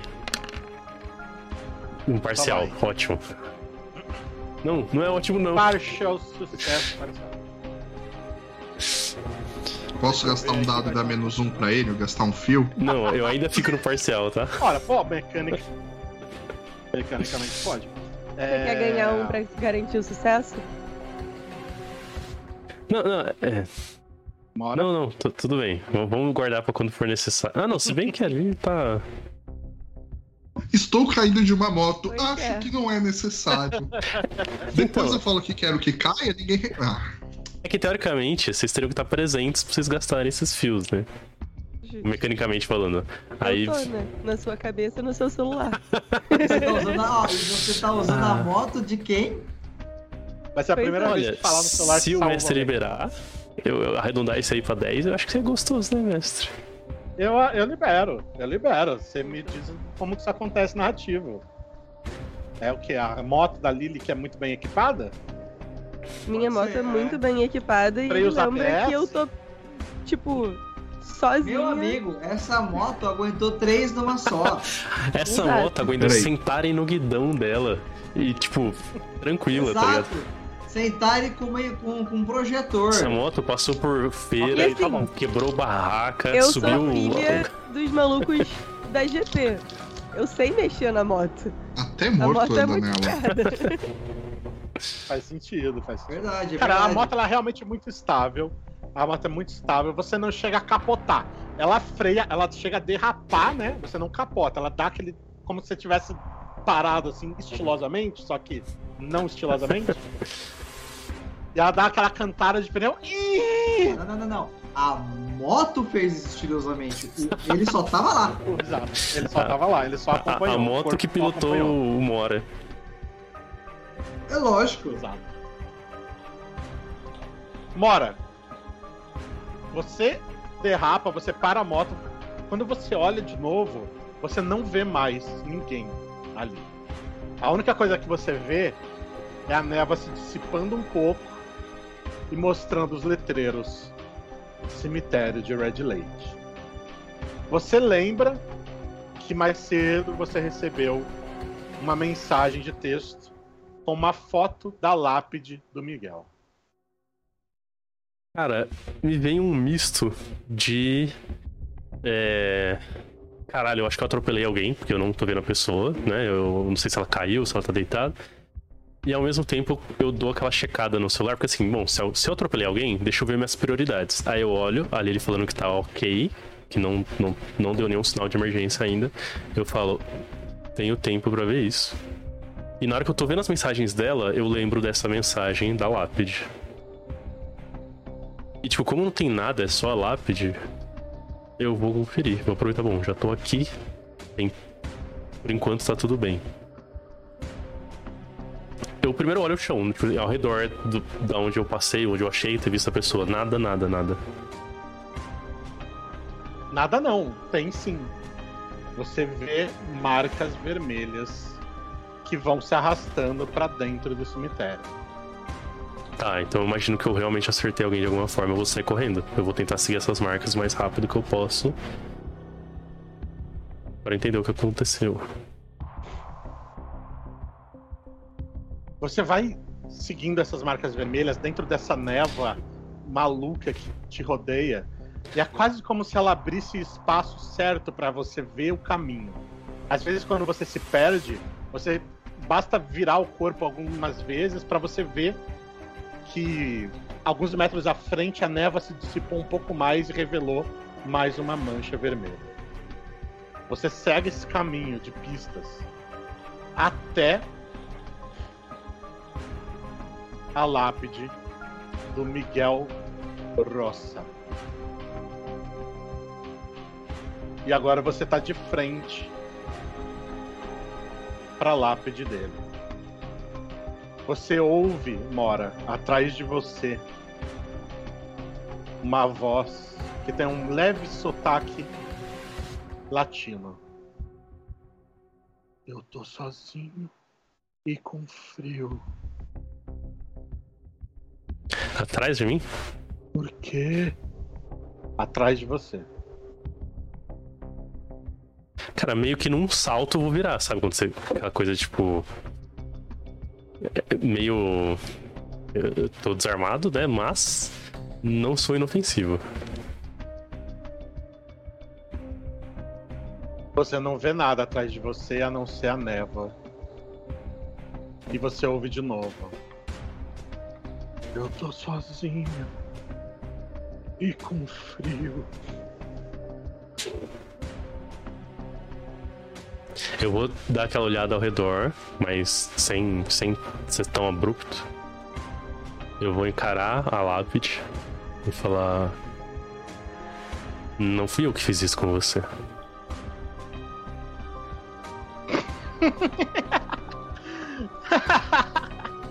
Você começa a ouvir alguém rachando o bico.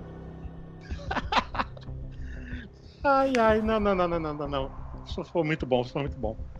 Conforme você vai ouvindo isso, a névoa ela dá uma pequena dissipada e ela volta a um estado natural de névoa.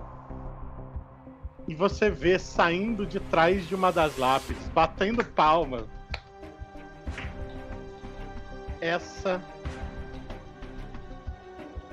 Pessoa aqui.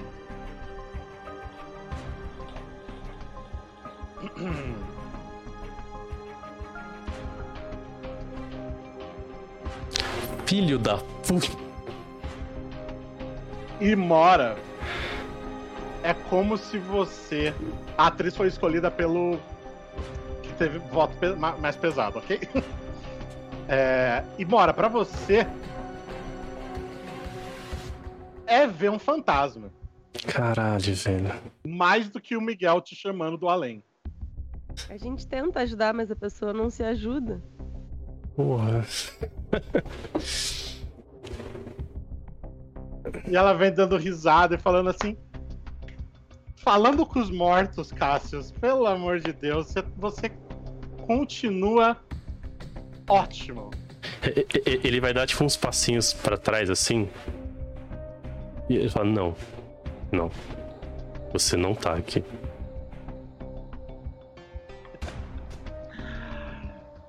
Ah, meu querido, eu tô aqui. E você não faz ideia do que, que a gente vai ter uma conversa agora, meu amigo. Ele vai dar o. Primeiro, eu queria dizer que eu esperava mais. Você- caiu no truque da névoa de sangue.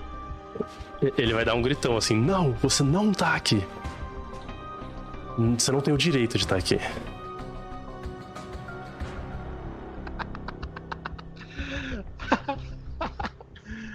Você mora. É assim que te chama agora, né? Eu não consigo. Pra mim é Cassius. Você vai ser sempre o Cassius.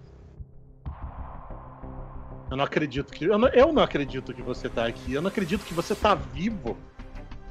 O que, que você fez? Eu não consegui te achar. Você ficou quanto tempo sem beber?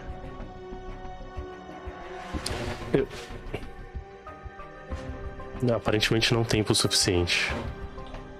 Eu. Não, não sei ao certo quanto tempo, mas eu. Eu acho que deve ter sido uns 500 ou 600 anos. Desde que. Desde que eu.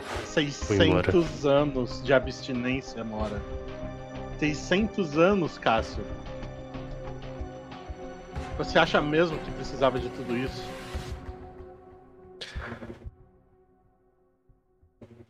Tudo isso pra quê? Pra fugir de mim? Não. Eu, eu nunca precisei realmente. Não é só você. Eu, eu precisei longe de tudo. Longe de você, longe do que eu tinha feito, longe do que eu tinha me tornado do seu lado.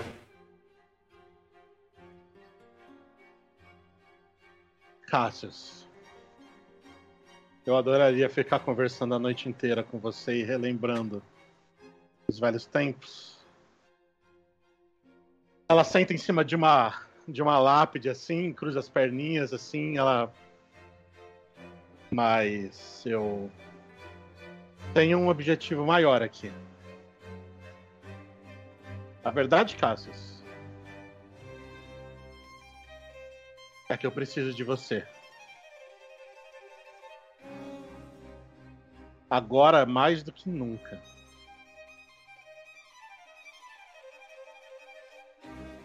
Você tem tempo para ouvir a história de uma assassina? Se eu, Se eu tenho tempo pra te ouvir. Depois de tudo que aconteceu, é você que precisa ouvir. Ah, eu sei que você deve querer me falar muita coisa. Mas antes, ela tira do bolso um celular. Eu acho bom você saber que o seu segredinho tá circulando por aí. E eu não sou a sua inimiga. Ele- ela tá mostrando um print do vídeo que ela tava assistindo lá quando ela apareceu pela primeira vez, que é bem a hora que você tá surgindo ali da neva de sangue na frente do, do carro. Você sempre teve um jeito de falar que não era minha inimiga. Eu. Eu, eu, fiquei tanto tempo tão entediado, tão, tão cansado de, de fingir risadas e, e, e conversas vazias e. Eu, eu ainda lembro quando eu te encontrei. Na verdade, quando você me encontrou. Quando. Você me achou no meio daquele salão. Eu, eu nunca entendi o puxão que você me deu. Não fisicamente, mas o seu olhar.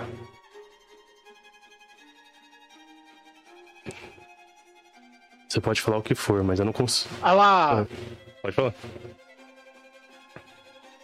Ela desce da lápide, assim, e ela se aproxima de você, e ela é bem. Ela é mais baixinha que você, assim.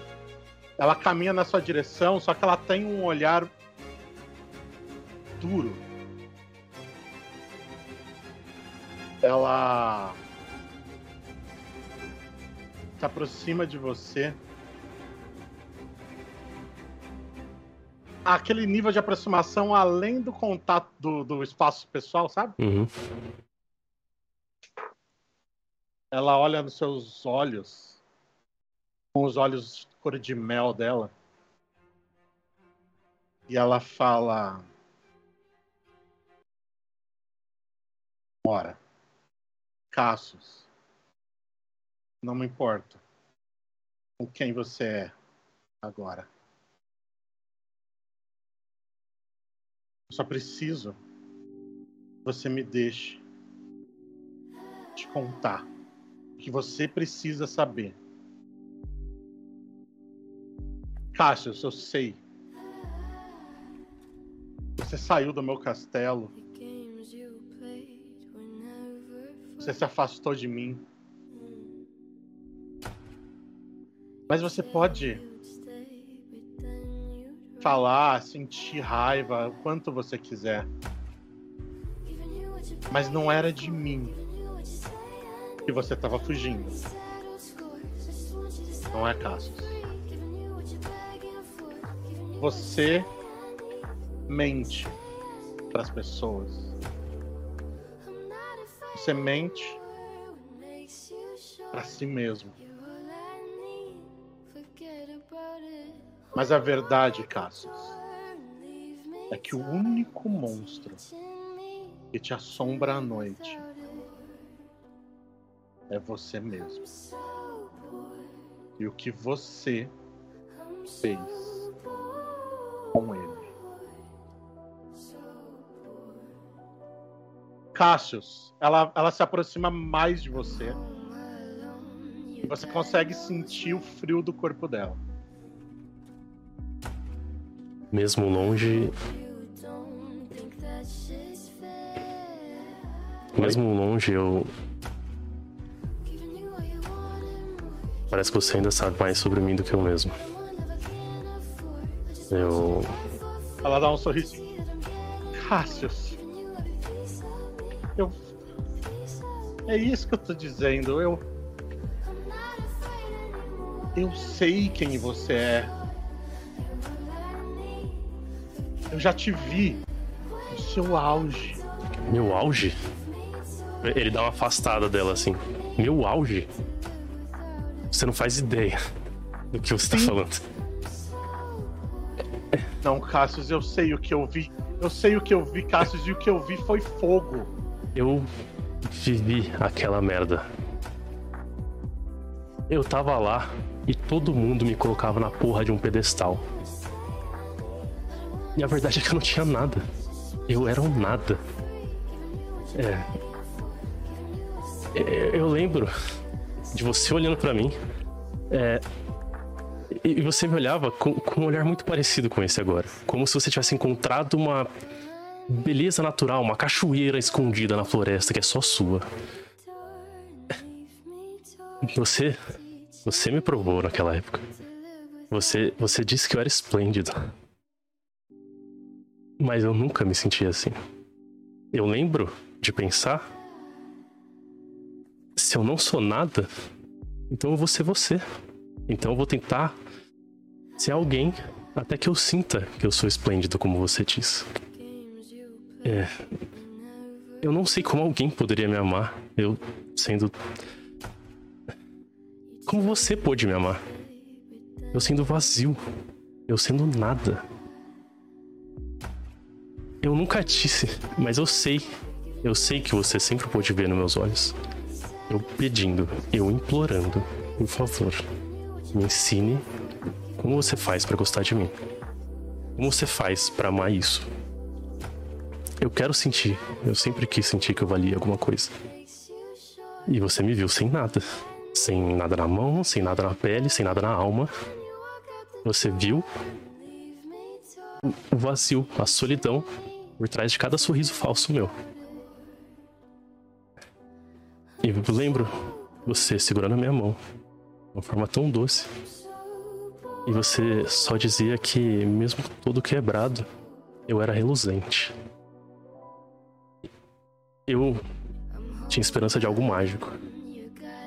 E você só me consumiu.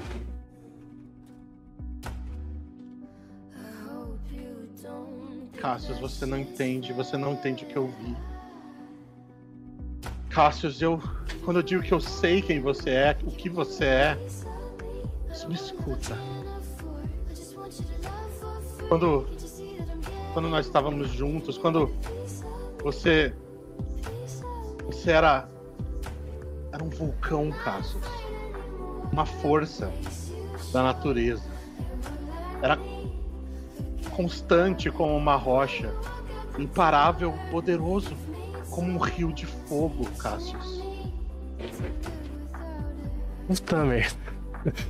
Eu eu vi isso em você, Cassius.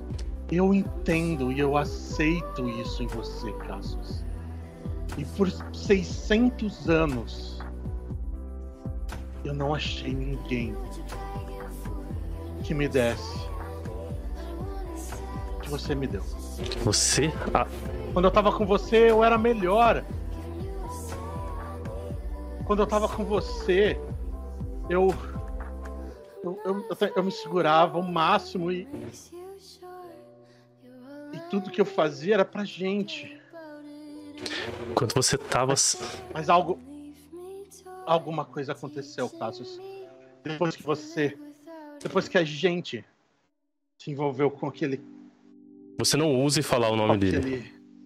Você não ouse falar sobre ele. Eu? Cassius. Você pode jogar a culpa em cima de mim o quanto você quiser. Mas você sabe que naquele dia. Naquele dia. Depois de todas as suspeitas confirmadas. Ali foi o começo. Começo dessa. Você fala dessa como se você tivesse ficado sem. Como se você não me tivesse por perto. Mas sabe o que eu sinto? Eu nunca deixei de ouvir sua voz. Todos os dias eu escutei a porra da sua voz. Eu escuto a sua voz por baixo da minha pele. Até hoje, eu sinto você se mexer na cama quando eu tô deitado. Você. Você fala daquele dia, mas depois de tudo que aconteceu, eu precisei ficar longe. Longe de tudo. Principalmente longe de você. Eu andei na porra do deserto por centenas de anos. Um lugar que eu saberia que você não estaria. Que você nunca iria atrás. Eu fiquei sem comida, sem água e sem ninguém. Eu perdi a noção de quantas vezes eu. Eu perdi a noção de quantas vezes eu morri nessa época. Você tem noção o que é isso? Durante o dia, a minha pele rachava tanto por causa do calor que ela chegava a sangrar. Durante a noite, o frio era tão desgraçado que meus vasos sanguíneos eles se contraíam tanto para não perder calor eu começava a delirar. Falta de oxigenação. E a fome. A fome. A sede. Você tem noção o que é morrer de fome? O que é morrer desidratado? Você tem noção o que é Ela tá. Você ouve ela dando umas fungadinhas e você vê que os olhos dela estão marejados de lágrimas. E tem uma lágrima escorrendo por uma bochecha dela. Você consegue imaginar Eu nunca quis isso pra a você. dor que é morrer de fome e voltar à vida e continuar passando por isso de novo e de novo voltar à vida ainda com fome e continuar passando por isso era uma dor menor do que está do seu lado.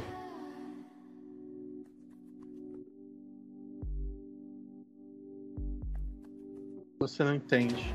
Eu não tô aqui pra. pra, pra, pra isso. Eu tô aqui pra pedir ajuda, Cassius. Você não entende o que tá acontecendo. Eu sei que você teme o seu potencial. Eu sei que você já se entregou pra ele uma vez, mas existe uma guerra se formando nas sombras. Nesse exato momento, Cassius há 600 anos ou talvez mais. E a cada momento, a cada minuto que nós perdemos algo, uma coisa mais antiga, até para nós, está se aproximando. E você sabe, eles têm a ver com isso. Os feéricos. Você sabe o que aconteceu quando nos envolvemos com uma vez você sabe que aquilo não acabou bem para você, nem para mim, muito menos para ele. E você não sabe o que eu descobri nesses anos todos, Cassius. Eu preciso de você do meu lado. Eu preciso que você confie na sua força, Cassius. E se você não vai vir, eu vou precisar te mostrar como você é forte. Você, de novo, com essa história dos féricos.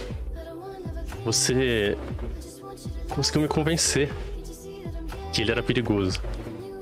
E eu agi como se ele fosse. E sabe o que aconteceu? Sabe o que aconteceu quando eu ataquei ele? Nada. Ele não reagiu. Ele não se preocupou em se defender de mim. Ele nem tentou se Você defender. não ficou lá pra ver as consequências dos seus atos, Cassius. Eu, ela passa a mão no rosto assim, ela tira tipo um quilo de maquiagem e você vê que ela tem tipo uma cicatriz aqui, que começa aqui na testa e ela vai se escondendo pra dentro da maquiagem. Eu fiquei naquele castelo. Os meus funcionários foram torturados pra me entregar, Cassius. E você, aonde você tava? Na porra do deserto, se matando, sozinho, por uma escolha que você fez! A porra daquele deserto. Sim, me fez morrer muitas vezes. Mas cada gota de sangue que eu perdi lá, cada vez que eu morria, eu esquecia um pouco mais. Eu tinha menos coisa na minha mente pra lidar. Eu tinha menos você. Até sobrar tão pouco, mas tão pouco de você, que eu consegui encontrar algo que eu nem sabia que existia. Eu encontrei a mim. E foi depois disso que eu vim pra cá. Para não ser você, para não viver por você. Eu não sou o Cassius que você conheceu. Hoje eu tenho muita coisa dentro de mim. Não existe mais aquele vazio. E talvez. Talvez eu tenha encontrado isso por sua causa. Talvez eu deva isso de alguma forma a você. Mas não importa o que você diga, você ainda não tem direito de estar aqui. Você não tem o direito de vir atrás de mim. Eu. Não, não, não entenda ela, mal. Ela termina de passar a mão no rosto. Eu realmente tô feliz que você tá viva. Mas eu espero nunca mais te encontrar. Ela termina de passar a mão no rosto e você vê que ela tá cheia de cicatrizes no rosto. Não é uma, não é duas. O rosto inteiro dela tem pequenas cicatrizes de tamanhos diferentes, espessuras diferentes. Ela olha pra você chorando. Ela fala: Eu estou aqui para que você ajude a salvar o nosso povo. Eu não sou a única vampira. Você não é o único vampiro que sofreu. Mas nós não merecemos um genocídio, Mora. Eu estou tentando fazer alguma coisa e você está escondido, brincando de adolescente há 600 fucking anos. Fucking anos. Eu preciso do máximo que você puder me dar. Se você não puder me dar nada, eu vou embora. E você vai estar tá condenando todos, todo mundo. Steve, se você liga alguma coisa para ele. Todos os outros. Eu não consigo fazer isso sem você, Mora. Eu não sou mais aquela Elizabeth. Eu encontrei um objetivo maior. Se você me ouvisse, você entenderia. Olha para mim, Mora. Ele vai. E o rosto dela tá desfigurado. Tá. Ele tava, tipo, esquivo quando ela fala, né? Normalmente quando ele fala, ele olha pra ela. Quando ela fala, ele tenta não. Não evitar ser seduzido, né? Entre aspas. Não seduzido fisicamente, mas pela figura que ela representa, né? Ele vai encarar ela normalmente agora, ele vai tentar. Você tem uma chance. Só uma chance. Eu não sei o que você passou nesses 600 anos. Eu não sei se você é a mesma pessoa. Mas você não. Se o que você estiver falando for tudo merda, eu, eu, eu vou garantir você nunca mais me encontre.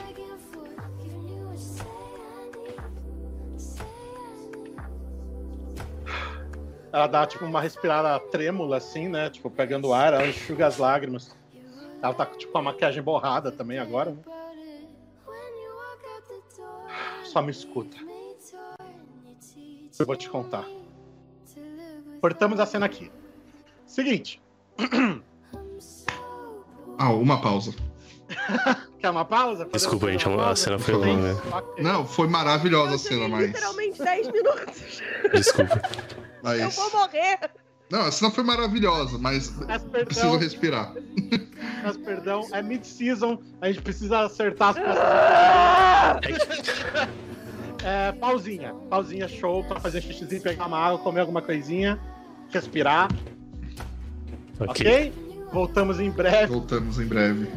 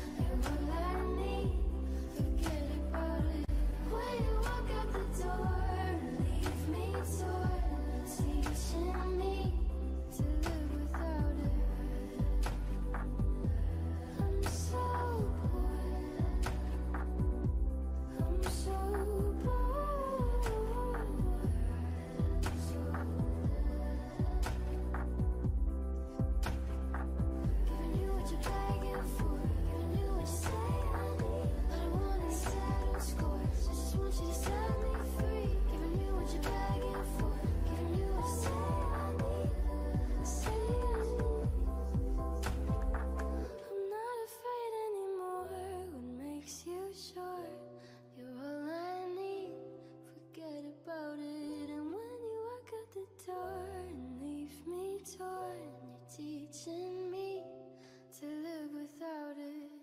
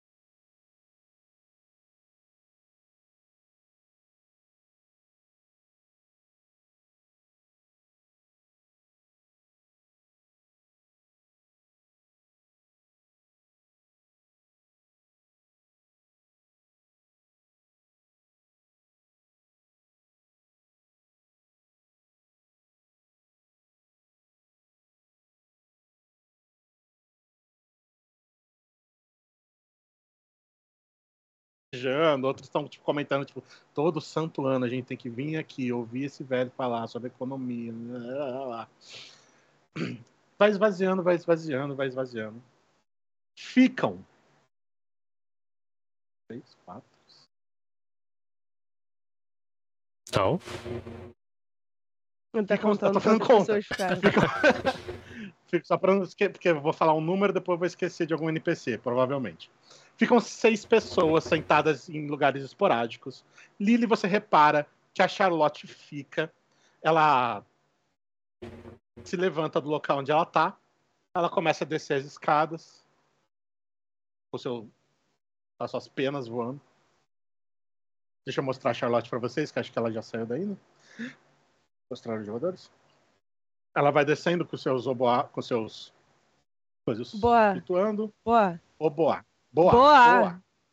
Boa. O boé penas. é um instrumento, as Boa é penas é boa. O boá é uma pena que toca. Boa flutuando. O seu pai também, ele se levanta. Ele, ele fala pra Lili: Lili, a reunião vai continuar numa sala privativa agora. Vamos. Vamos pra lá? Eu tava Ele esperando dá pra a ver qual era a emergência, né? Porque Ele dá a mão pra.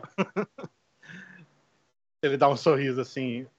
É, me, me perdoe ter que fazer você passar por isso. Ele dá a mão pra sua mãe levantar. Ele dá o braço pra ela. E ele vai acompanhando assim o mesmo lugar da Charlotte. A Charlotte, ela desceu a escada te olhando. Ela olhou pra você assim, com um sorrisinho de canto de boca. E ela vai se dirigindo assim como essas seis pessoas, para uma para uma para aquela escada que eu falei que tinha que descia, né? Que ela sai do centro do, do coliseu e desce. Vocês descem essa escada, tem uma porta de vidro ali. Você vê que as pessoas passam o crachá. É, todas elas passam. Não é como se só a primeira abrisse a porta e entrasse e o resto entrasse atrás. Todas elas vão passando o crachá. Chega na vez do seu pai, ele passa o dele, a sua mãe passa o dela. O seu pai ele vira para você, ah, querida, o seu, o seu não vai funcionar aqui, eu vou passar o meu de novo para você poder poder entrar, tá bom? Ele passa o dele, bip. Muito bem, pode entrar. E eu vou tentar abrir aqui o handout de todo mundo que está agora. Tem o seu pai, tem a Charlotte, tem a sua mãe, tem. E aí você vai vendo essas pessoas que elas vão sentando agora em uma mesa comprida de uma madeira maciça. E elas vão se sentando ali, tem pequenos spots individuais para cada assento. E você vê essa senhora aqui também, Puta merda. E uma das pessoas senta numa cadeira da ponta, aquelas cadeiras de CEO, de diretor, aquela que chama isso, né? Cadeira de diretor, né? Que gira e é mais almofadada. E uma das pessoas está sentada nessa cadeira. Todo mundo se acomoda. A Charlotte pede a palavra. Muito bem. Ela tem a vozinha esganiçada, né? Muito bem, muito bem. É. Declaro aberta a sessão especial. Ah, primeiramente, queria agradecer a presença de todos e parabenizar você, Lilian. É tão bom ver você aqui hoje. Obrigada. De nada. Muito bem. Ah, a primeira pauta do dia é da Jude. Jude? A Jude ela se levanta assim. Ah. Eu preciso falar sobre o elefante cor-de-rosa que tá morando na minha casa no subterrâneo. Eu tô com aquele com aquela encomenda há o quê? Três meses? A gente se mudou pra lá, pra cá. A gente fez um puta teatro. lógico, né? Ainda bem, graças a Deus que eu sou inteligente. Alguém tem que ser naquela casa. Agora ele acha que a gente está protegendo ele. Mas eu preciso saber.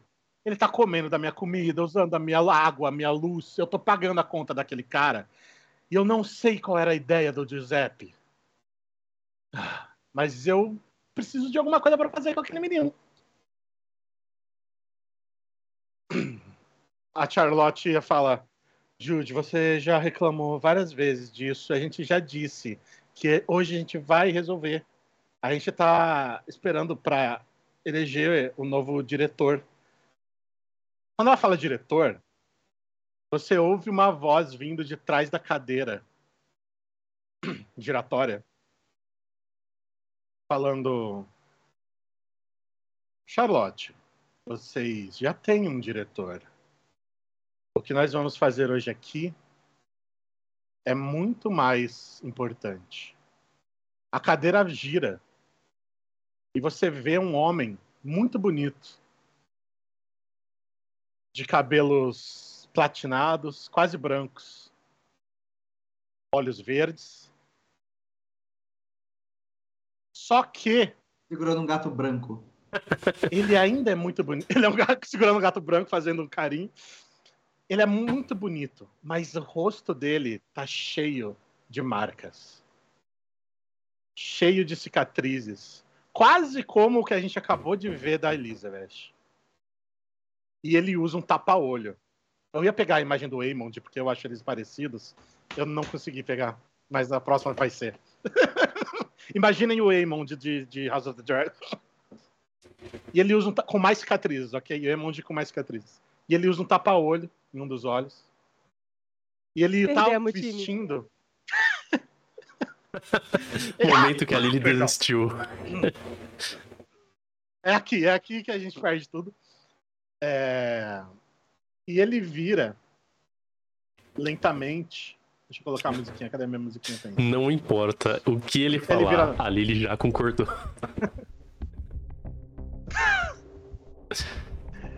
Ele vira. É isso, galera. Ele Perdemos apoia- a Lily. Ele apoia os cotovelos na mesa, assim, com os dedos cruzados.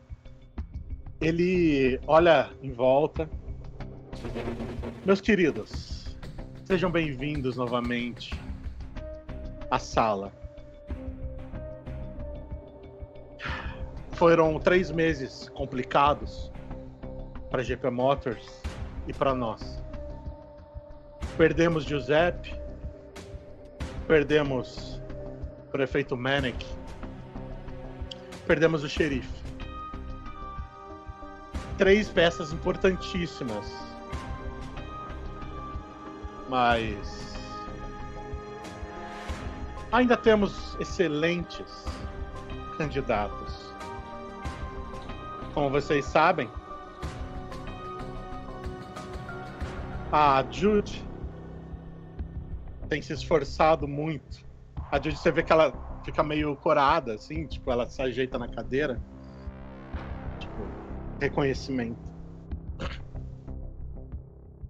A senhora Charlotte também assumindo o posto da escola, que é essencial para nós. A Charlotte, obrigada. E é claro, Liam e Maeve. Que finalmente nos presenteiam com a presença de sua primogênita. Lilian, não é? Me perdoe, o meu rosto pode assustar um pouco. Mas nossos inimigos são cruéis.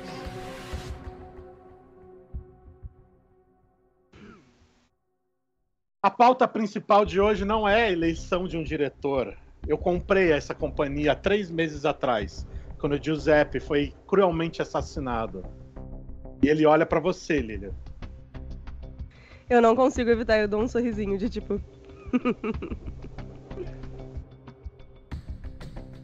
As economias não são um problema. Aliás, deixa eu- o terno dele é preto, mas ele tem uma linha muito fina dourada, assim, fazendo. como se fossem riscas de giz, mas é uma linha dourada. Ele tá reclinado na cadeira. O dinheiro não é problema, a gente conseguiu até recuperar um pouco as ações que caíram. A mídia também, fácil de ser comprada, ajudou a encobrir o desastre que foi. Sinceramente, quem teve a ideia de caminhões com lancha-chamas? O Giuseppe era um pouco dramático. O pai dele já era, o vô dele também. Mas enfim. Nós temos um problema aqui. E nós temos uma solução. Lilian, se levante, por favor. Eu fico em pé. Ele também se levanta. Ele se levanta. Ele vai caminhando assim, contornando a mesa em passos lentos. Há alguns anos, Lilian, você teve um encontro peculiar nos bosques de. Ele olha para você assim. Não tá surpresa? Digamos que eu fui bem treinada. Mas é surpreendente. Você teve um encontro com um ser, Lilian, além da sua imaginação, que eu acho que nem mesmo agora você conseguiria compreender. Ah, o seu Mickey tá dando uns estalinhos. estava- Parou. Parou? Que eu acredito que nem agora você consiga compreender com o que você lidou naquele momento. Lilian, meu nome é Pando. Ele tipo se apresenta assim, abaixando a cabeça. Eu, embora seja o atual diretor da GP Motors, sou um mero emissário, um servo daquele que você tão inocentemente encontrou nos bosques. Sabe, Lilian? Os féricos são um povo muito antigo. Uma raça tão digna da existência quanto os humanos. Nós convivemos por muitos anos juntos. Mas a conspiração de uma outra raça, uma raça vil, uma raça corrupta, nos jogou a, a desgraça e o esquecimento. Lilian, o que você fez, o que aconteceu, não foi culpa sua ou de ninguém. Eu sei que o preço foi alto. E ele olha para os seus pais assim. Seus pais eles estão em silêncio, tipo, meio que olhando para baixo assim, ouvindo, tá ligado? E ele tá, ele chega, ele chegou já bem perto de você. Ele estende a mão. Você me permite, Lilian, te mostrar a verdade. Eu queria hold steady. Quer rodar Rollsteady? Pode rodar. É com Volatile. Não, é com cold. Isso, é com Gold. Cold? Desculpa, é com Cold. Isso. Perdão.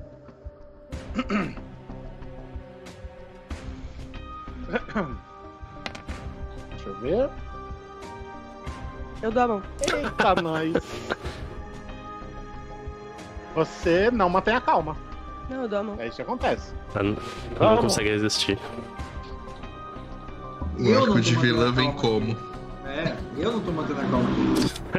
Eu acho tão bom quando a pessoa rola o dado pra ter aquela desculpa e o dado faz o que o dado tem que fazer. É, eu sei que todo mundo falhou, Ele até a gente aqui falhou quando ele apareceu, então. Ah! Eu marco mais um de experiência, eu posso pegar mais um. Acabou. Você dez marca. É, mais um, mais um avanço, isso aí. Seguinte. Você vai com ele? Você segura a mão dele? Sim. Ele vai te levando em direção em direção a uma porta. É uma porta de madeira esculpida. E ela retrata, tipo, vários seres. É, como se fossem várias fadinhas pequenas com asinhas de libélula. E no, no chão tem alguns gnomos. Sentado num cogumelo, você vê um, um tipo de uma. Sei lá, de um. De um troll, sabe? São várias criaturinhas feéricas, assim. E no alto da árvore você vê ali, tem duas cabeças, né? na- são duas- uma porta dupla, né? No alto de uma árvore você vê uma cabeça que lembra muito um bode. Ela tem aquele nariz mais. aquele focinho mais alongado, chifres, né? Ela tem tipo um- uma pelagem que sai, formando uma espécie de juba até. E aqueles chifres encaracolados de bode. Do outro lado, você tem uma figura feminina esguia, né, com os cabelos bem lisos também, esvoaçando para trás, a orelha bem alta, bem pontuda. O Pandron, ele abre, ele, ele empurra a porta.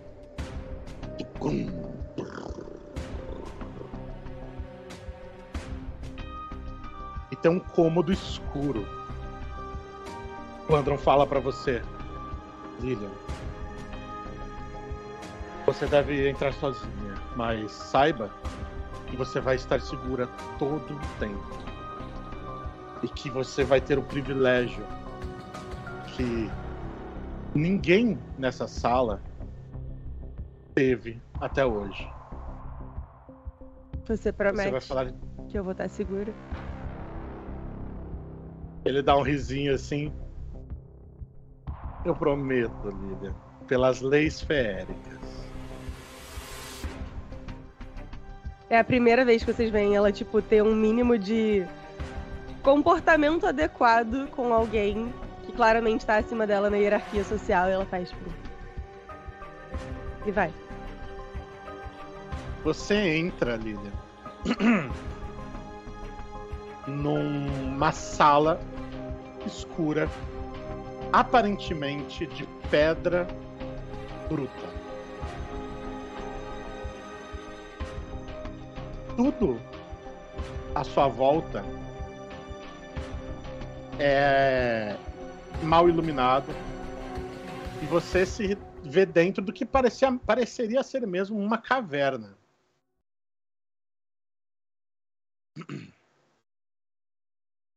Você pode sentir um pouco de medo, talvez, nos primeiros instantes.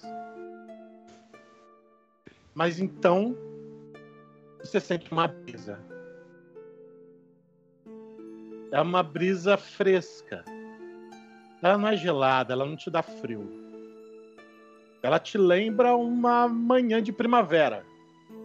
É quase como se você sentisse o cheiro da grama molhada. Como se você ouvisse as águas do Red Lake quebrando contra as pedras. As sombras da caverna, Lilian, vão lentamente se transformando em um grande bosque verde. E no centro desse bosque, você vê uma figura. Ela tem, ela tá sentada no chão. Você repara que a cintura para baixo dela, as pernas dela são grandes e musculosas e tem uma pelugem muito densa e marrom. Da cintura para cima, ele continua com o pelo um pouco mais ralo. Ele tem as costas bem torneadas, musculosas. E ele E de costas pra você é como se ele tivesse um cabelo comprido, meio ondulado e castanho. Ele sentado é da sua altura.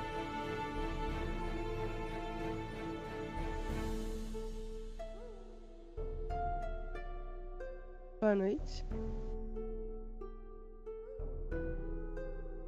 Você veio.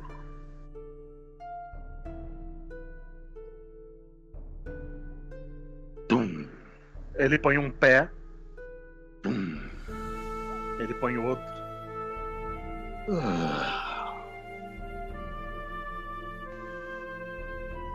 Você repara, agora que ele tá de pé, que ele tem cascos no lugar dos pés. Ele se vira lentamente pra você e você vê a mesma face que você viu esculpida na porta de madeira antes de entrar.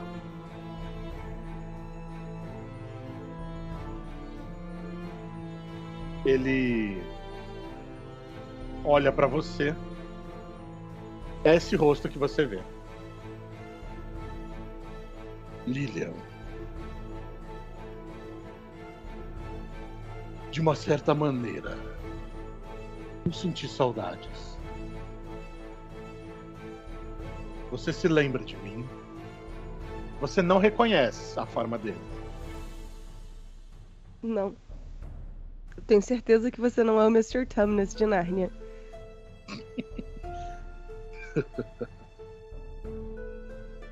As histórias que os humanos contam são deveras uma inspiração e inspiradas. Eu confesso que perdi a noção de onde as linhas começam. Mas sim, me chame de Fauno, se você preferir. Eu prefiro te chamar pelo Mas- seu nome. Obrigado. Lilian. Quando o primeiro ser humano, quando o primeiro ser vivo cedeu aos seus instintos, eu fui o impulso primordial. Quando o primeiro humano evoluiu seus instintos, eu chamei de desejos. E eu os entendi, Lilian. Como um pai entende as motivações de um filho. Quando um jovem sobe às alturas e declara o seu amor em pedra, ou uma garota abre a própria carne para descobrir uma mentira. Eu sou aquele que advoga em seu favor. Eu fui chamado por muitos nomes. A voz do vento, o Senhor dos desejos, o segundo juiz. Os humanos já me chamaram de Pan já me chamaram de Baphomet. Mas você, Lilian, você pode me chamar como ela me chamou. Eu sou Rissand, o professor. E você conversou comigo há algum tempo em um bosque.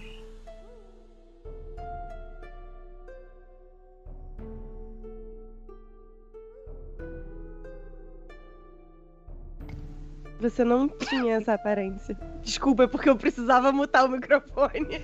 Compreendido.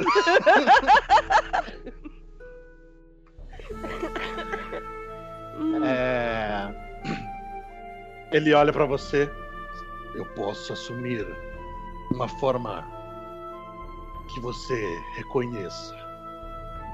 Ele dá alguns passos, ele passa meio que atrás de um tronco de árvore e ele emerge com, uma, com um rosto mais familiar para você.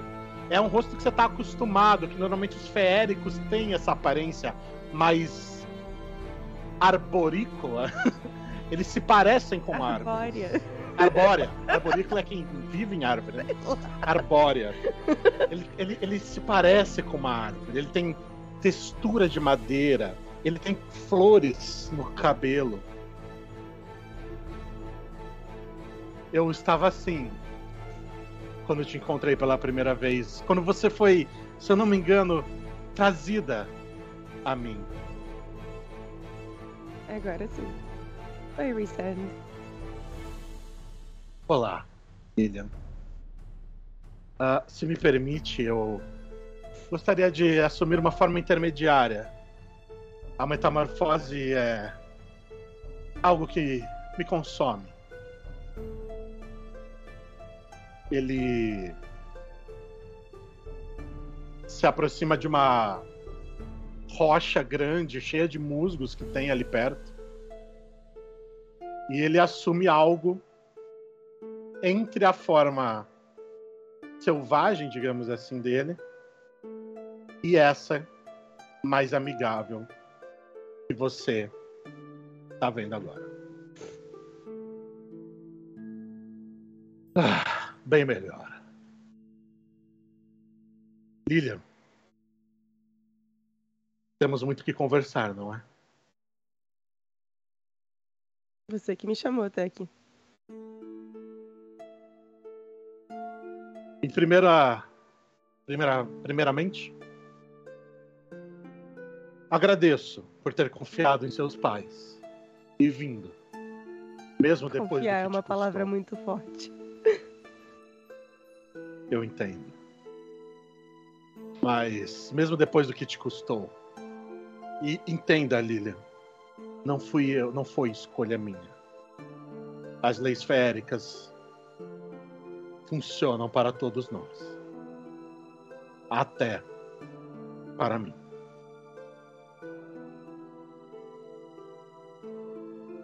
Lilian, o que eu te, eu te trouxe aqui hoje porque eu estou desesperado.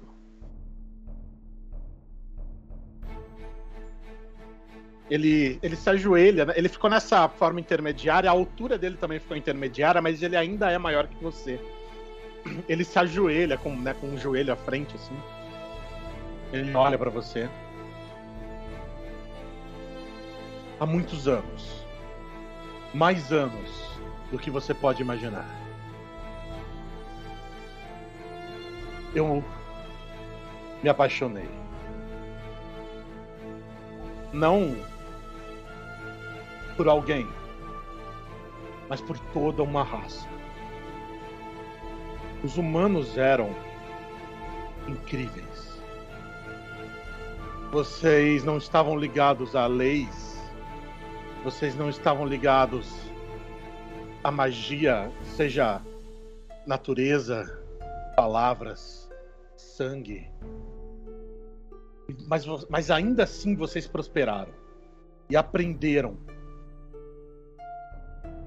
a, a bruxaria que vocês faziam, misturando as magias que nós feéricos conhecíamos. Era incrível.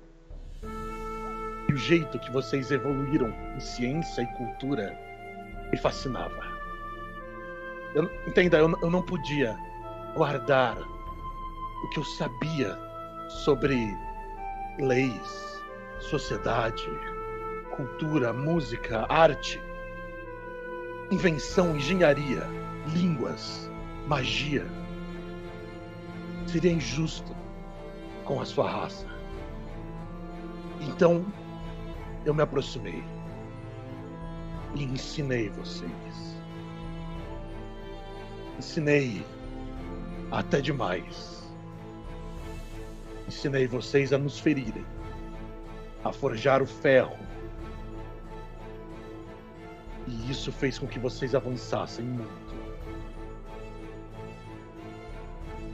Eu convenci por meio de pequenas brechas na lei que os outros dois juízes concedessem uma bênção férica a uma garota.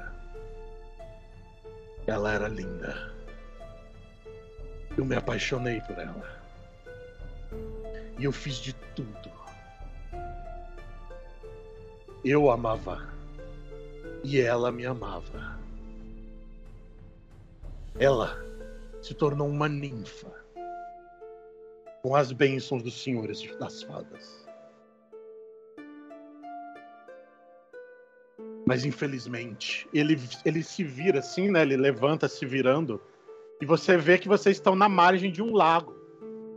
Né? Esse bosque verde onde vocês estão, você vê que tem um lago de águas transparentes, assim, cristalinas. Veja, Lilian. Ali. Ele aponta para uma pequena baía que tem nesse lago. Você vê uma ninfa muito bonita, como ele descreveu. Você. É... Ela é alta, esguia, tem cabelos compridos muito verdes, olhos pretos. E ela está na beira da água, sentada em uma pedra. Você vê essa criatura. O nome dela era Syrinx.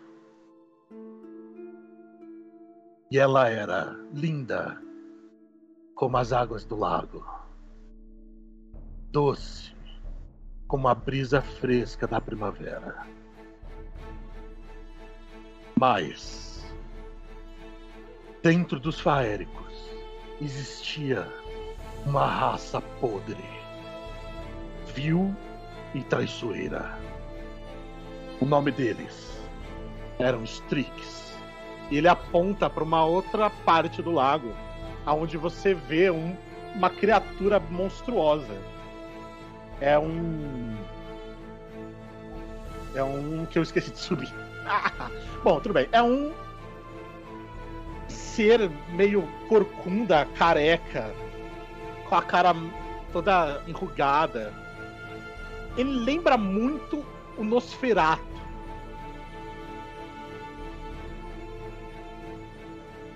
Ele. A criatura ela, ela parece observar a Syrinx por detrás de um mar. Os Strigues sempre foram uma raça invejosa sempre conspiraram contra nós, os féricos. E no dia que eu ia finalmente declarar o meu amor por Syrinx, o Strix a atacou. Você vê o Strix pulando em cima da Syrinx. Eles caem no lago. Eles começam a brigar de uma maneira selvagem ali. Desde esse dia, eu nunca mais vi a Syrinx. A margem aonde os dois estavam brigando começa a espalhar uma água vermelha. Esse tom de vermelho vai tomando todo o lago até que o lago inteiro fica vermelho. Syrinx. Eu perdi ela nesse dia. Mas o pior ainda estava por vir, Lilian. Eu busquei a justiça férica. Ele aponta para dentro das árvores, assim. E dentro das árvores a gente consegue ver três troncos grossos, grandes, de. como se fossem de nogueiras muito, muito espessas. E nesses três troncos está esculpido três cadeiras. No tronco do meio está sentado um feérico, também de feições mais animalescas, E ele tem um chifre que sai do meio da testa, como se fosse um unicórnio. No assento da esquerda, tem outro feérico que não tem olhos. Ele tem três chifres, como se fosse uma coroa. A terceira cadeira está vazia, porque você vê agora o Resend de pé na frente deles. Ele tá de joelhos. Ele fala, mas você não consegue escutar o que ele diz. E o Resend que tá do seu lado, né? Real Resend, se você preferir assim. Eu implorei para que a justiça fosse feita. Para que os féricos organizassem legiões e extirpassem os Strix. Eles iam começar uma revolução eles iam exterminar os féricos. E eles iam tomar todo o poder para eles. Nós não podíamos. Não podíamos aguentar essa traição, Lilian. Você já confiou em alguém e foi traída? Você sabe que sim. Eu sei como é. Pois nesse dia meus próprios irmãos me viraram as costas. Você vê o férico da cadeira do, do centro, né? Ele pega uma uma pedra redonda assim, ele bate no, no apoio de braço da cadeira dele. Você vê então a, as folhas começam a girar, o céu escurece, uma tempestade o corpo do Ricende começa a flutuar e você vê umas fagulhas verdes saindo. Você vê as veias dele se acendendo num verde muito intenso.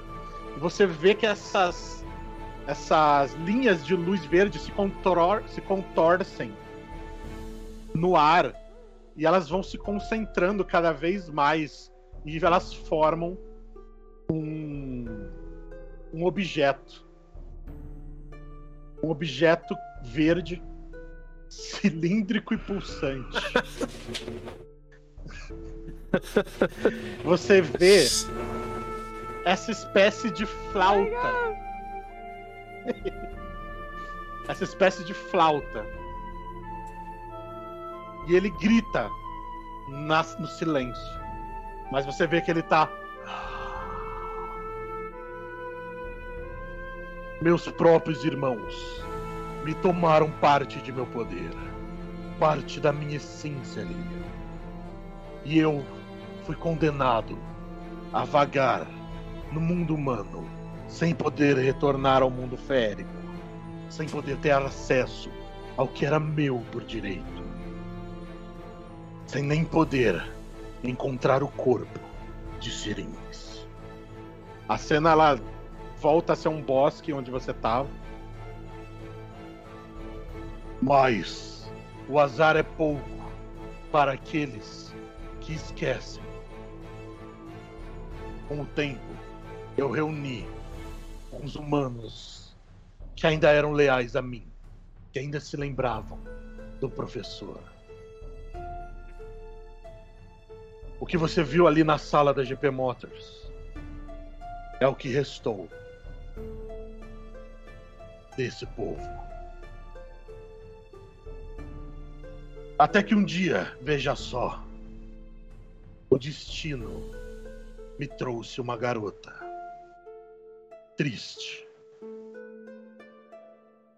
E eu fiz um acordo com ela, porque eu não poderia deixar de servir uma humana da raça da qual eu tanto amo.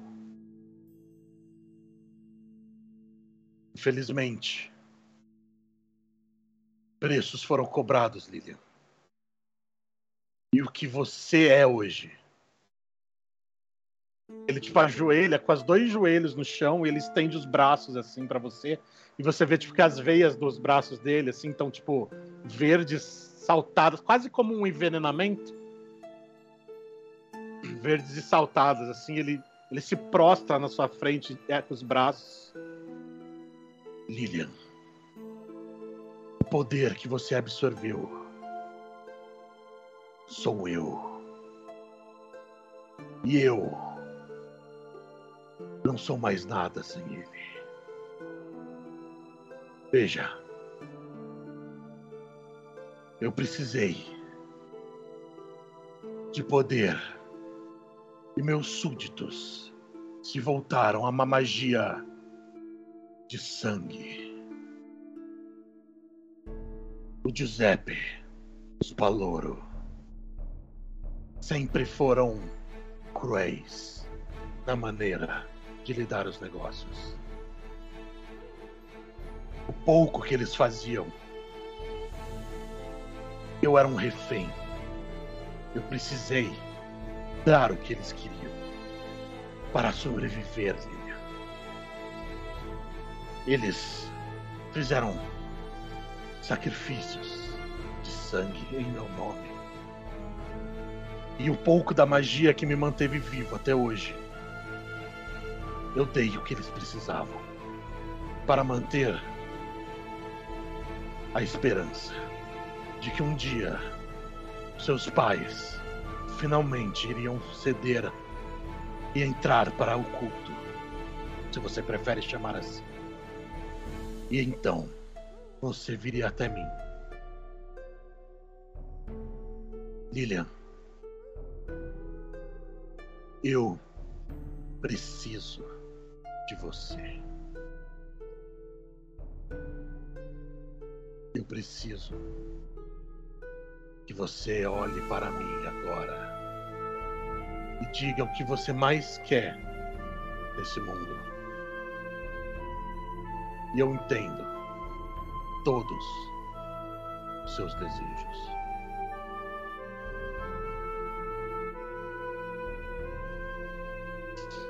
Você acabou de dizer que não tem mais poder.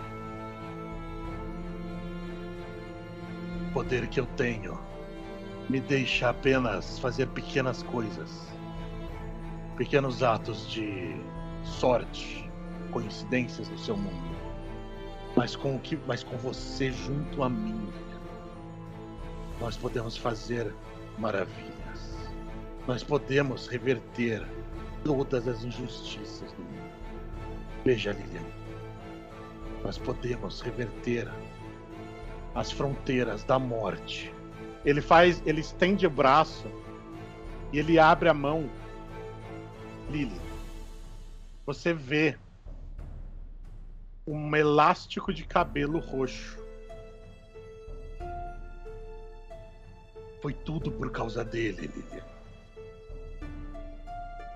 E por causa dele, Ainda pode ser.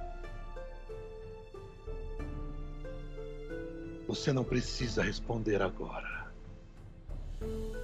Leve. Pense. Ele, te, ele tá te entregando o, o elástico que você reconhece ser o elástico de cabelo do Arte.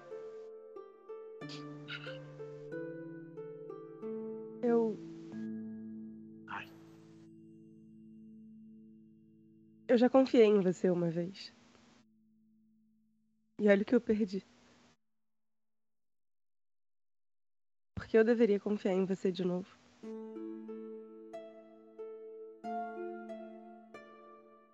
Porque Lilian, não é você, não sou eu. Eu não serei seu mestre, Lilian. Eu dependerei de você eu os conheço. Um conhecimento antigo.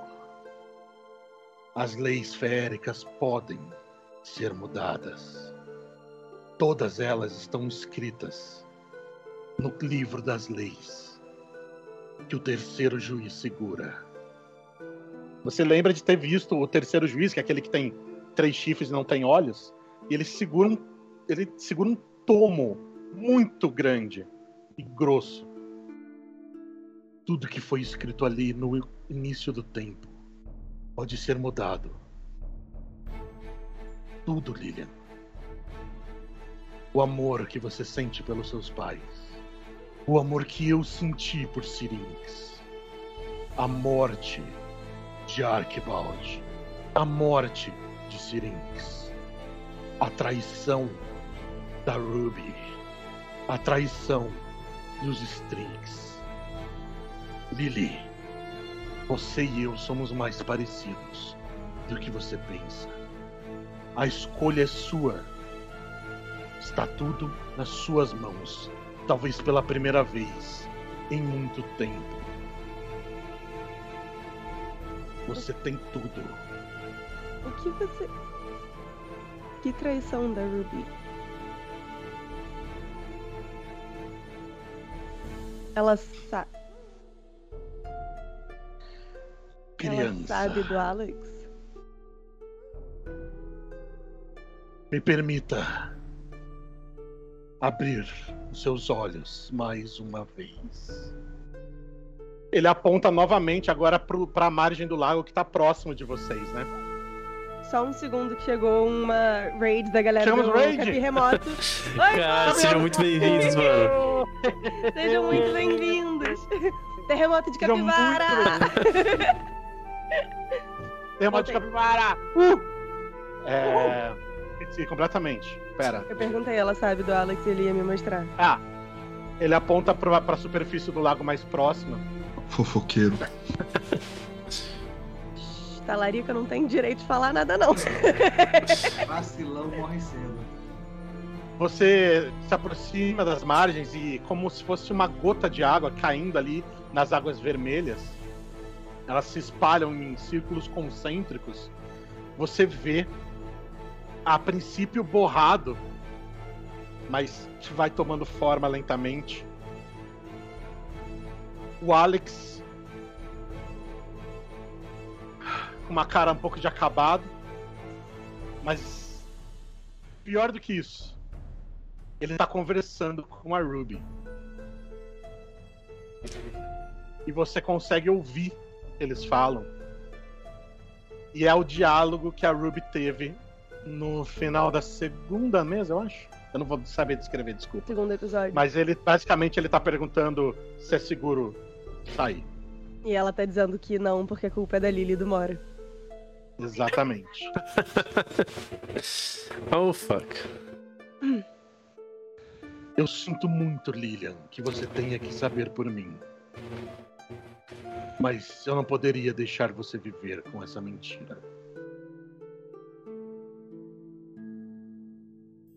Eu não confio em você. Eu preciso descobrir por mim mesma se isso é verdade.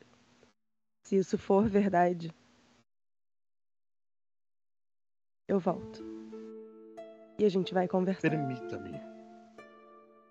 Permita-me lhe dar uma coisa para você levar, para que não seja difícil me contatar. Ele estende o braço assim, meio de lado. Você ouve um. Ah! Ah! Vem um corvo e pousa no braço dela. Você repara no braço dela, desculpa, no braço dele. Ele te estende o braço assim. É um mensageiro. Uma criatura que cruza os planos. Do I get a familiar? Something like that. Já podia ter um doguinho. É, desprezou o doguinho pra ganhar um curva. Pô, Corvo 10 de Só- 10. Então, nós o chamamos de psicopontos. Eles, eles atravessam de- dimensões, planos. São excelentes comunicadores. Filho da. Eu dou o braço. Se você precisar de mim. Ele dá um pulinho, aquele pulinho de pássaro, assim. Você repara que as penas, que ele é todo preto, mas as penas é, atrás das costas dele, elas formam um símbolo que é parecido com uma letra N, com uma com um círculo a mais e uma cauda, digamos assim. Esse aqui que eu tô mostrando pra vocês. Esse símbolo é feito com penas brancas nas costas desse pássaro. Ele olha pra você, ele faz. Ah! Ah! Lilian, você é bem-vinda a retornar a hora que quiser. Ele, tipo, se faz uma reverência.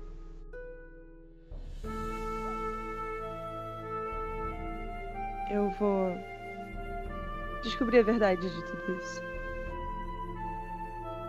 Você Eu sabe como a verdade é importante pra mim. Para todos nós, Lilian. Um Fai não é um Fai se não contar a verdade. Vá, tome o tempo que precisar. Eu estarei aguardando.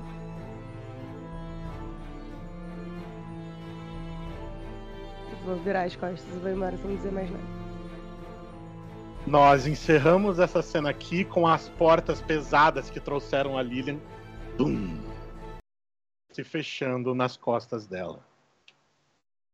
Nós abrimos a cena dentro da casa do Mora, com a Sara com a lanterna do celular dela ligada. Ela tá descendo as escadas, né? A Ruby e a Darla estão meio atrás delas. E ela tá falando: Olha, eu cheguei aqui não faz nem tanto tempo assim mas eu fucei aqui o primeiro andar, eu achei uma coisa esquisita e eu li muito Annie Rice já, então vem aqui. Ah, eu também. É, tô indo. Peraí, vocês leram o quê? Anne Rice é uma autora muito famosa por entrevista com o vampiro. Ah, aquele com Tom Cruise. É uma adaptação muito boa. Faz sentido. E ela fica sem jeito. É, A, seguindo. a Sarah vai, vai descendo. É, ser uma sala leve, né? Fala que é uma sala leve.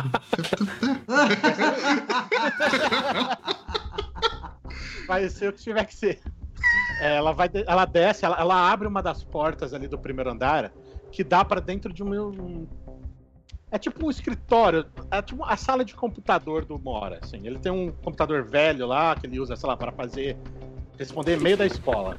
tá? E, e tem uma prateleirona de livros, assim. A prateleira ela parece ser bem mais antiga do que os móveis da casa. Primeiro que tem pouco móvel na casa e os móveis que tem parece que foram comprados recentemente e numa loja mais barata. E essa puta prateleira gigante de mogno com livros antigaços tá destoando ali. A, a Sarah ela filma assim. Isso aqui veio direto da casa do Drácula. E Casa a do gente quê? Tem que achar provavelmente o livro mais gasto. Ou o menos gasto. Eu quero Ah, investigar, ver se eu acho alguma coisa. Você quer investigar? Ela falou casa do quê? Eu não entendi. investigar? Da casa do Drácula. Drácula. É que eu, eu me engasguei no meio da palavra. Drácula. Não, eu quero ir É. atrás desse- dessa ideia de o livro mais gasto, porque deve ser o mais utilizado só para abrir a porta, ou o menos utilizado porque a porta talvez não seja aberta, se é que tem uma porta. Mas seguindo a lógica dela? É o Games to the. Buscar coisas, procurar coisas, investigar coisas, tudo Games to the. Que bom que meu Dark é alto. E eu tenho mais um Você tem mais um pra próxima rolagem. de alguma coisa aí que eu fiz que eu nem lembro mais, porque eu já Resultado derreti já- tudo que eu tinha pra derreter. movimento. Peraí, Sucesso parcial. tem mais uma coisa. Tem mais uma coisa. Eu não sei se tem alguma coisa. Mas eu- se eu tô. Não, então, é que é isso que é o complicado do Big Dipper. Se eu tô procurando alguma coisa dirty sobre alguém, eu ganho mais Então um. você ganha.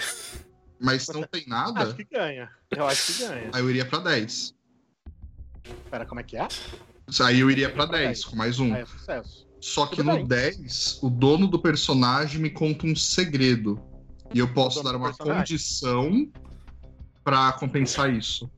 Dono do personagem, conta um segredo aí, então ele vai te dar uma condição. Só que vai ser aquela coisa, conta narrativamente o que ele encontra que, que revela esse segredo, sabe? E aí ele te dá essa condição. Tipo assim, Depois. caralho, mora um filho da puta, sabe? Qual que é? Ah, já tem vários pra dar pra ele. Então, por favor, dono do personagem. Caralho, eu puta que pariu. Ó, vocês ficam olhando os armários dos outros e, e, e vocês já olharam o armário e deu sorte de não ter esqueleto. Aí vocês vão continuar procurando, aí é- não me garanto. Vocês, por conta e risco de vocês. Deixa a gente ser Scooby-Doo. Eu eu queria ser Scooby-Doo desde o começo, mas tem muito drama adolescente aí. Exatamente, exatamente. Não tenho culpa se você escondeu, podia ser só uma livraria normal. Exatamente. Scooby-Doo tem que E- vir em algum momento, cara. Exatamente. Que negócio é esse de sigilo de 100 anos aí, ô Moboy? Pode falar. Maboy. Assuma a função e É, narre. Isso Você estava muito preocupada com livros. Mas, em, tipo, passando a mão entre os livros, assim, passando a mão, sabe, encostando. Entre uma prateleira e outra, você repara nos adornos, meio sem querer, assim, você repara que a prateleira tem vários adornos, né? Ela é meio esculpida, digamos assim. E você começa a prestar atenção mais nisso do que nos livros. E você vê, tipo assim, áreas gastas específicas, assim, que você consegue. Passando a mão, assim, você vê que é, é duro, é meio travado, mas dá a impressão de ser móvel. E aí você consegue, tipo, girar um adorno ali. Bom. Clack, neck.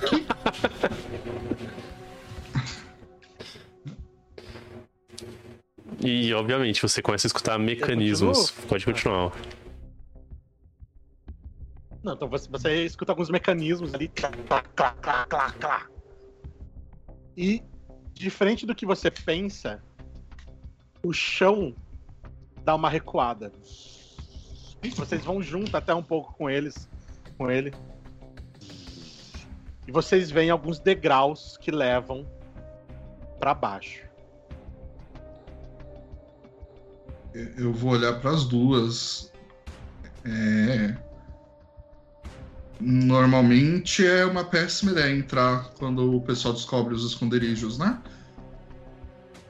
Mas as histórias também não avançam, então. A Sara, a Sara fala assim: A gente chegou até aqui, você não vai descer? Eu vou. Tudo pra um furo. Ela, tipo, ela começa a descer com o celularzinho. Eu Vai sozinho, isso pode ser perigoso. Ah, eu Eu vou com ela. pra, Então- pra Então vem junto. Ai, que a gente não faz isso. no Eu viro futuro. pra Ruby e, e dou, dou um sorriso. Adorei ela! Aí eu vou até a mesa do, do escritório e tem algum abridor de cartas? Vocês estão com facas. É, a gente já tem as facas. Au! Au! Ah, Que ah, faca? você vai esfaquear alguém? Não, que que faca? faca? Sei, que faca. Sei. O que aconteceu com as facas? Calma, o que aconteceu? Eu perdi. Não sei. O que aconteceu com as facas? Não sei, que facas? As facas usadas no crime? É? Que Onde elas crime? estão? Eu tô perdido, de verdade. Então, a gente tá abandonando as facas por aqui.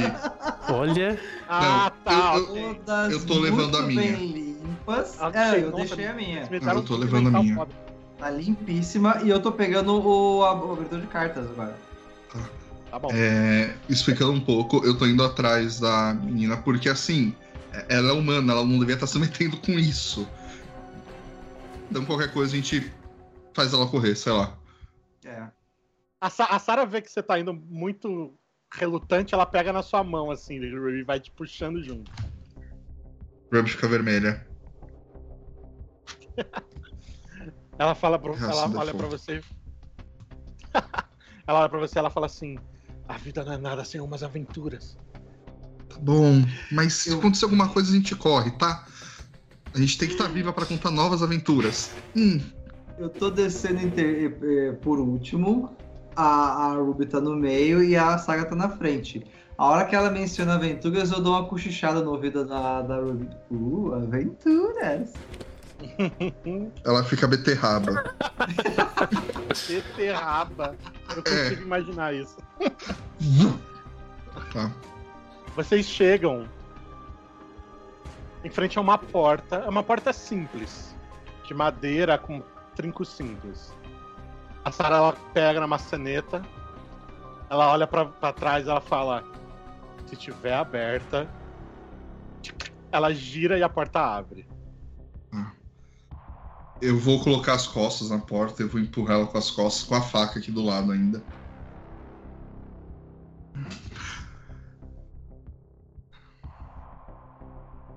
A gente encerra aqui hoje, senhoras e senhores. Eu tenho que descobrir o podre do Mora pra dar o, o negócio pra ele. Vamos fazer o seguinte, rolem aí. Eita! por favor, Porque eu preciso fazer um negócio e já volto. Tá bom, Mora, por favor, assumem. Podem encerrar, podem fazer o que vocês quiserem, eu já volto. conta o podre aí. Só pra eu dar a tua condição e pegar o XP. Caralho, viu? Puta merda. Mano, é óbvio que uma hora vai parecer um vilão. Vocês estão largando facas usadas em assassinatos na, na, na casa dele, cenas de crime. Mas boy, a gente tá numa passagem secreta dentro da tua casa. Não, isso é detalhes. Você quer falar de passagem secreta em casa? Você quer mesmo, Ruby? A minha não é minha, Eu é da acho que minha mãe. você não tem.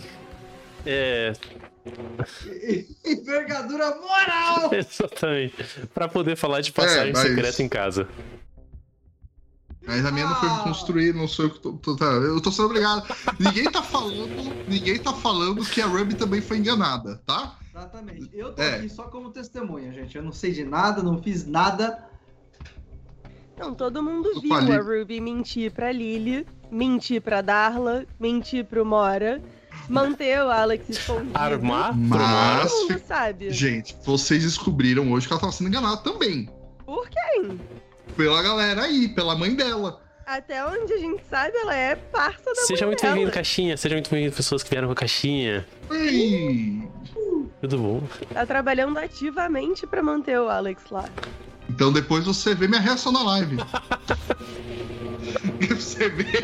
Mano, eu, eu vi o, o Blonde morrendo cada vez que, que alguém citava o Alex ali, cara. Eu falei, meu Deus. Eu também morreria se meu segredo tivesse sendo exposto dessa maneira. Mas eu não tava descobrindo as oportunidade de coisas. manipular a pessoa. Eu tava descobrindo as coisas junto. Nossa, eu, eu me surpreendi muito negativamente com a mãe do, da Ruby, velho.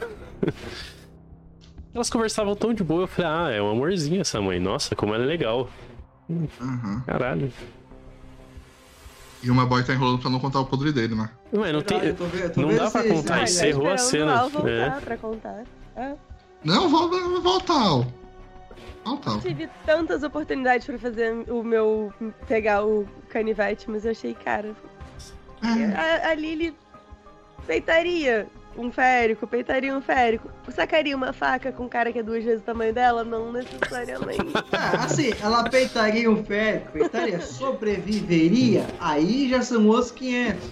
Não, não, não. Algumas Sobreviveu, inclusive, deixou o férico pedindo de joelho pra ela voltar. É, Entendeu? caralho, mano. Isso... é. E, e ainda Outro ganhou um mascote, cara. Ganhei um, fa- um familiar. Ganhei Olha meu próprio psicopompo. Entendeu? 10 de 10. Tá vendo? Enquanto certos Descobri que a Que a personagens. doguinha, na verdade, é mentirosa. Vai ser ótimo. Enquanto certos personagens passaram assim, a aventura inteira fugindo de psicopompos, ali ele tem o próprio. Que ela manda nele. É. Vendo? Alguém vai se surpreender quando chegar aqui, Tem né? gente que é escolhido, né? Ah, meu Deus. E agora Oh, sobre pelo cena pós-crédito, eu queria muito ter feito a minha cena junto com a do Mora. Da Ruby abraçar ele, mas depois pegar e soltar o Não Confio em Você. Nossa, ia ser da hora mesmo. Ia ser da hora, mas. Então, eu achei e, e a cena ia ser rapidinho ali no. Na. Como fala? Eu Cemitério? não- é que eu achei que a gente ia encontrar a Elizabeth junto com a Lily, junto com todo mundo, e ela ia estar ligada com tudo isso, tá acha? ligado? Mas ela, Ela tá, tá da pior forma possível. Que do outro lado. Tá, tá, tá, tipo assim, tá conectado, só que a gente tá em cantos diferentes Não, da aí cidade. vem um mestre. Realmente.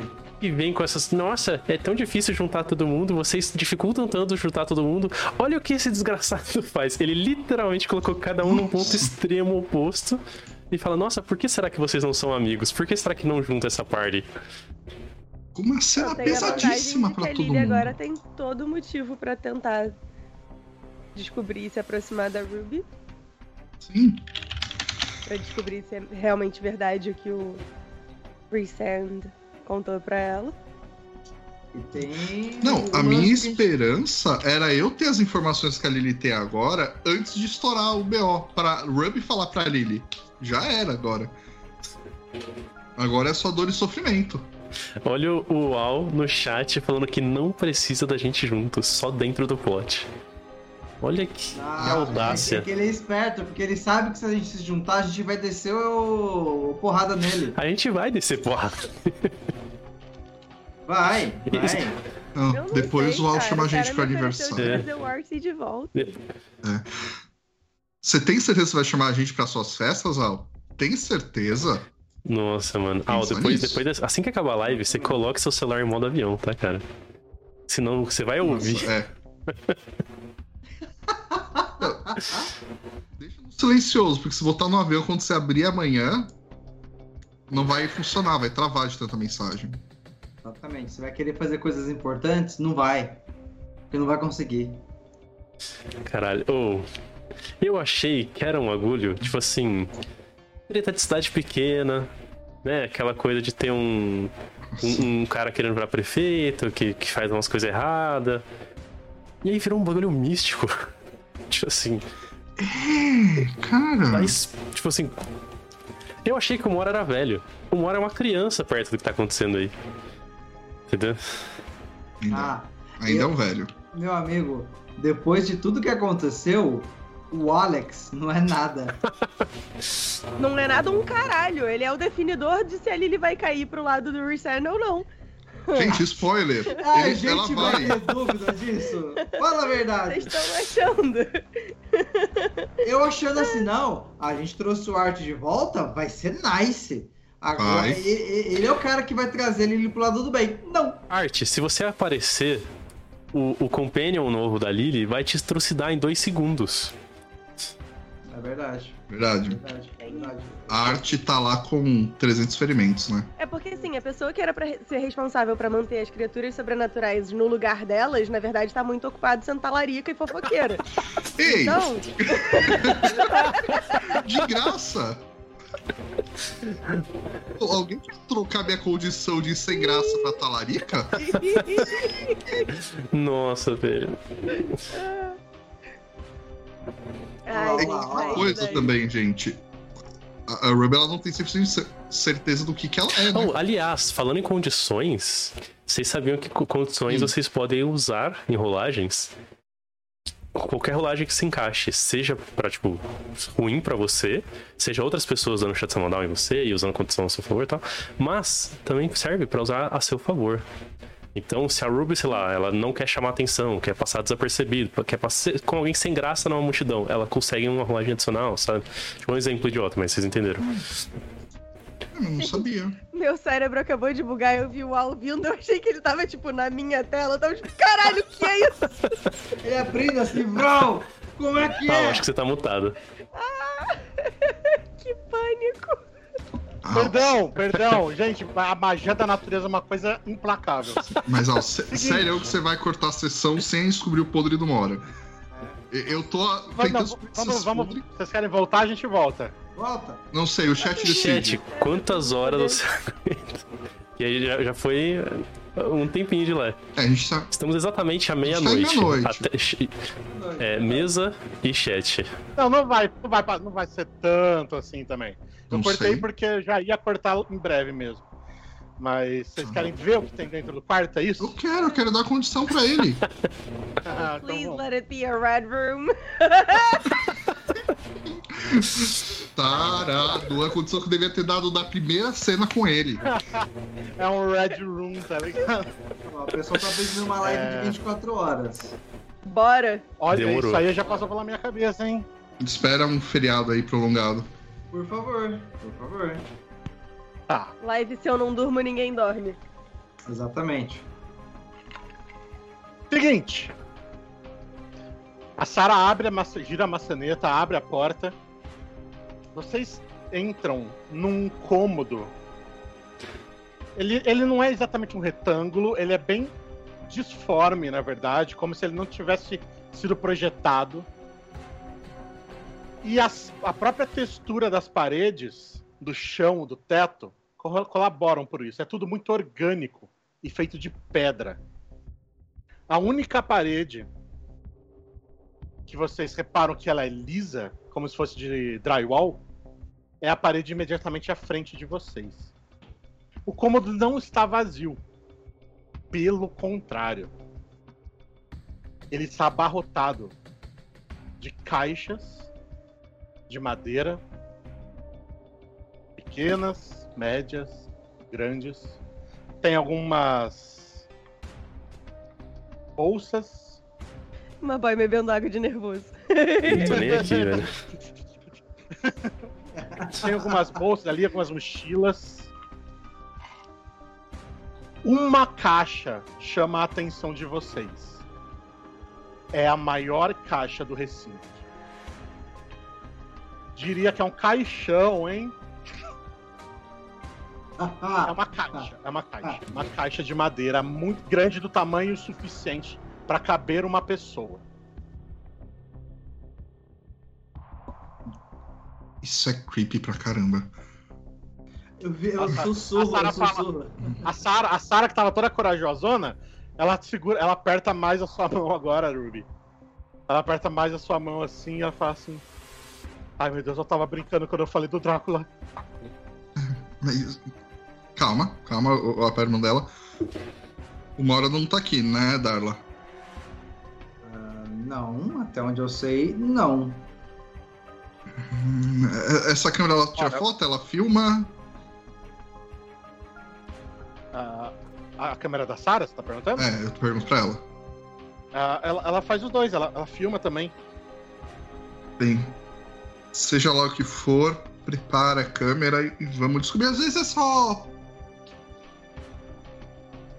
Não quero saber o que, que é. Ah, gente, pelo amor de Deus, eu vou passando por elas e vou de gato caixão. Isso pode ser uma múmia, Gente. pode ter uma maldição, pode. Pode ser qualquer coisa. Você já viu a casa do Nicolas Cage? Não! Eu já. E tem coisa Nossa. muito pior que isso. E vou de gato no caixão. Pior que faz sentido. Vai direto no Deus. caixão. Vou de gato no caixão.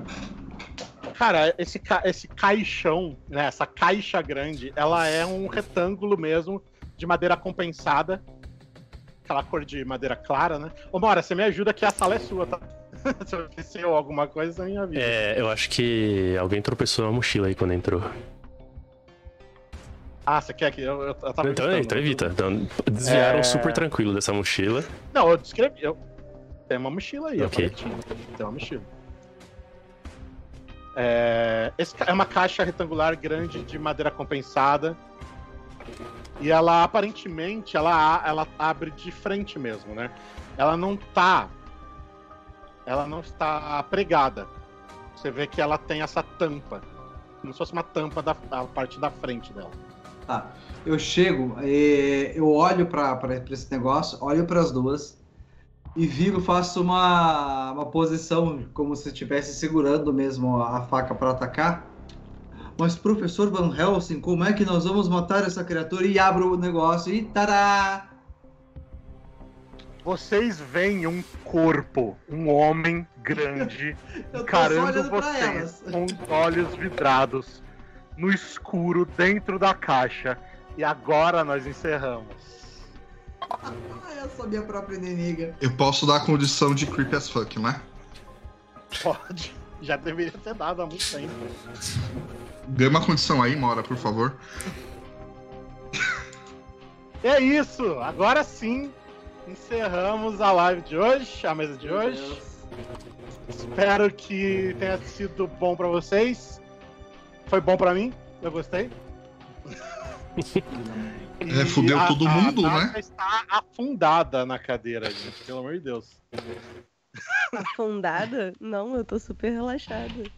Eu já sei exatamente o que eu vou fazer. medo. Eu tô com medo, agora eu tô com medo. Eu fiquei com medo real agora.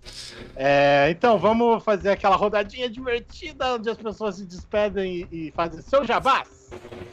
É, Nesse clima amigável, começando- nesse clima bom, leve. Esse clima Esse bom. clima família.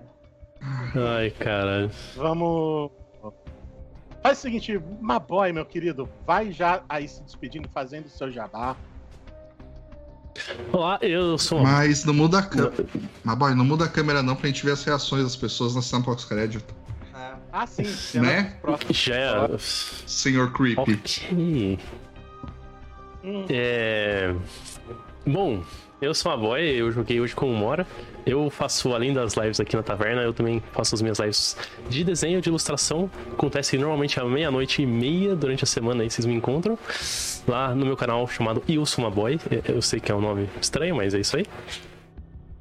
É... Eu acredito. Eu, eu tô pensando em manter a cena desse episódio, mestre.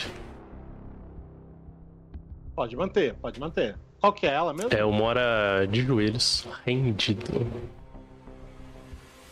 Hum, e alguém vem e abraça ele. Pode ser, pode ser. Podemos manter. Em seguida, vamos com o dono das artes, senhor Renato Adarla. Uh! Se despede, faz seu jabá e a sua cena dos próximos episódios. Se quiser manter a mesma, também pode. Não, vou mudar. Pessoas queridas, maravilhosas, eu sou o Renato, sou professor, sou ilustrador e se vocês quiserem conhecer mais os meus trabalhos e mais as minhas artes, dá uma procuradinha aqui no link que vai ter todos os links para a minha árvore de conexões e principalmente no TikTok, como Art of RMZ 2, porque o TikTok me. E a Darla, nessa cena, ela vai, a cena vai ser a Darla é, a Ruby e a Sarah, ambas saindo correndo loucamente da casa do, do Mora. ok, faz sentido. Faz sentido. Para garantir é... a sobrevivência. Muito bem, muito bem. Vamos de. Vamos de Blonde, Sr. Blonde. É o Blonde, a Ruby. Se despede, só faça seu jabá e a sua cena da, dos próximos episódios. Bem, galera, eu sou o Blonde.rpg, vocês me encontram principalmente no TikTok e no Instagram. Jabazinho, vocês encontram minha linha de produtos na Forge Online. Caneca, camiseta. Também tem as linhas aqui das nossas campanhas, né? Se vocês quiserem. E eu tô super nervoso. Eu acho que eu não vou falar isso na pós-crédito, porque se a gente não jogar, não vai dar ruim. é, é, é uma estratégia.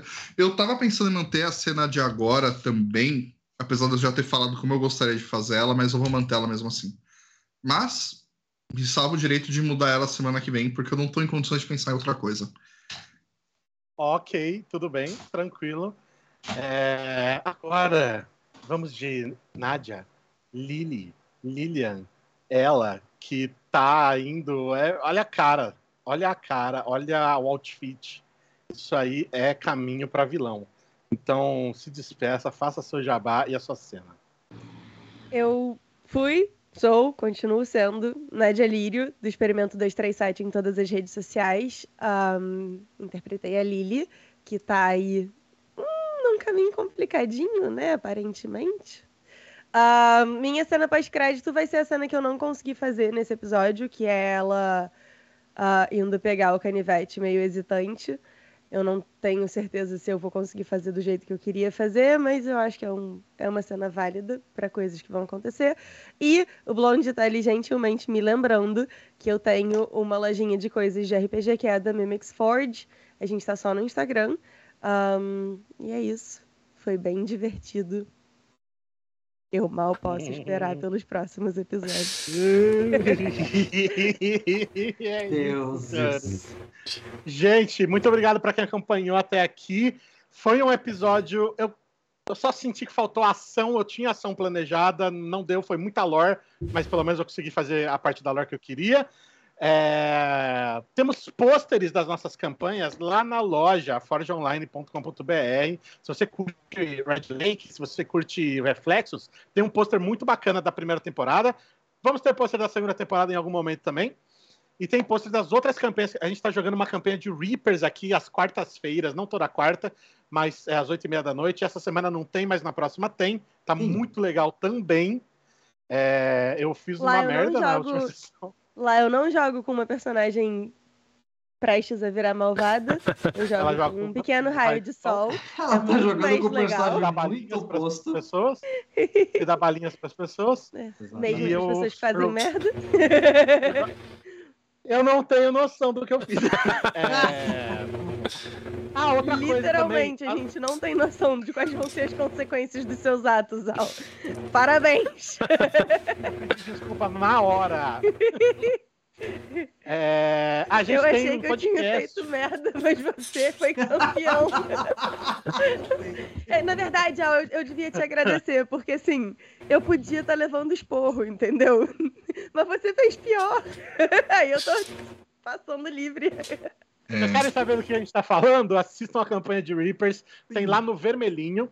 Mas eu queria dizer que a gente tem um podcast em todos os agregadores de áudio, Deezer, eh, Spotify, um, Apple Podcasts, Google Podcasts, Castbox, que mais? Todos, o- Amazon também, Amazon Podcasts, vários aí, é só procurar Taverna Online. E agora, toda sexta-feira, 11 horas da manhã, sai um episódio que a gente já jogou aqui em live. A gente está soltando em ordem cronológica, então tá saindo a primeira temporada dessa campanha aqui. Essa aqui é a segunda, te- segunda temporada dessa campanha aqui. Então vai lá que dá para você acompanhar por áudio. É, A gente está em todas as redes sociais, nós somos a Taverna Online. E siga a gente para ficar por dentro do- das paradas que rolam por aqui. É, Quinta-feira dessa semana tem gravação de podcast, não vai ser partida, vai ser bate-papo com a Naomi lá do Contos Lúdicos. E ela vem falar sobre o novo RPG da Retropunk, que é o a, a- a esposa do Barba Azul, se eu não me engano. O novo RPG que a Retropunk está lançando. Ela vem falar pra gente como que é. A gente tá muito curioso, porque é de terror, ela disse, então parece ser bem legal. E vamos de Quem raid? conhece a história do não Barbazinho? vamos de raid, não. A gente tem uma coisa muito importante pra falar. Pô, a gente pode anunciar uma coisa relacionada a Monster Hearts. Sim! Nossa, obrigado por lembrar. Ah, é? Vocês acharam que um especial só tava pouco? Pois saibam que segunda-feira, dia 31 de dezembro, que não é um dia Que regular. porque dezembro, é Zé, dia tá de louco? Ansiedade. teremos querendo especial de terminar logo a Halloween. campanha de Monster. Especial de Halloween, dia 31, no próprio dia do Halloween, 8 e meia da noite. Nos encontramos nesse canal para um episódio especial dentro do lore da, dessa segunda temporada. Vocês mal podem esperar para ver o que, que é. Vamos ter players diferenciados, vamos ter personagens diferenciados, vamos ter uma história bem interessante, legal. Então vocês não podem perder por, perder por esperar. Pelo menos chamaram a gente dessa vez. Dessa vez todo mundo está aqui para jogar demais. E Então, uma outra coisa, tem- o pessoal comentou bastante comigo do hiato que a gente teve de Monster Hearts agora. A, a nossa agenda de Monster Hearts ela é diferenciada. Quando a gente tiver as datas, a gente avisa vocês. Isso. Exatamente. Ah, e um último Por jabá, porque eu sou ruim nisso. É, Quinta-feira tem o último episódio de Bodas de Medo, que eu tô jogando lá na Capi Remoto. Tá sendo muito legal. Também faço uma personagem diferente da Lily. É uma personagem que sabe melhor o que tá fazendo, eu acho. Ah, e a gente terminou a última sessão ah, uma certa enrascada, então é isso aí. Lá. você consegue dar barra ish lá pro, pro, pro da marmota, pro, pro carrinho remoto? Eu não sei fazer isso. É isso aqui? Taberna, é, acho que é. É. Isso, esse mesmo. É esse canal aí que a Lili tá jogando. Que a Lili, que a Nádia tá jogando. Bodas de Medo, então vão lá. Que É, tá muito bacana Evangelile. também. É Evangelile, exatamente. Gente, vamos de raid. Espero vocês aqui. Quinta-feira para batermos um papo sobre a esposa do Barba Azul, novo RPG de terror da Retropunk. Semana que vem para Reapers. Dia 31 para especial de Halloween de Reflexos. Tamo junto, valeu. Bora pra Taberna da Marmota, onde eles estão jogando. Deixa eu ver é. Eu acho que é Skyfall. Skyfall RPG. Então, valeu. Tchau. Valeu! Até daqui a pouco. Tem Tchau. Ya. Tchau! Bora! Bora, bora, bora, bora, bora. bora.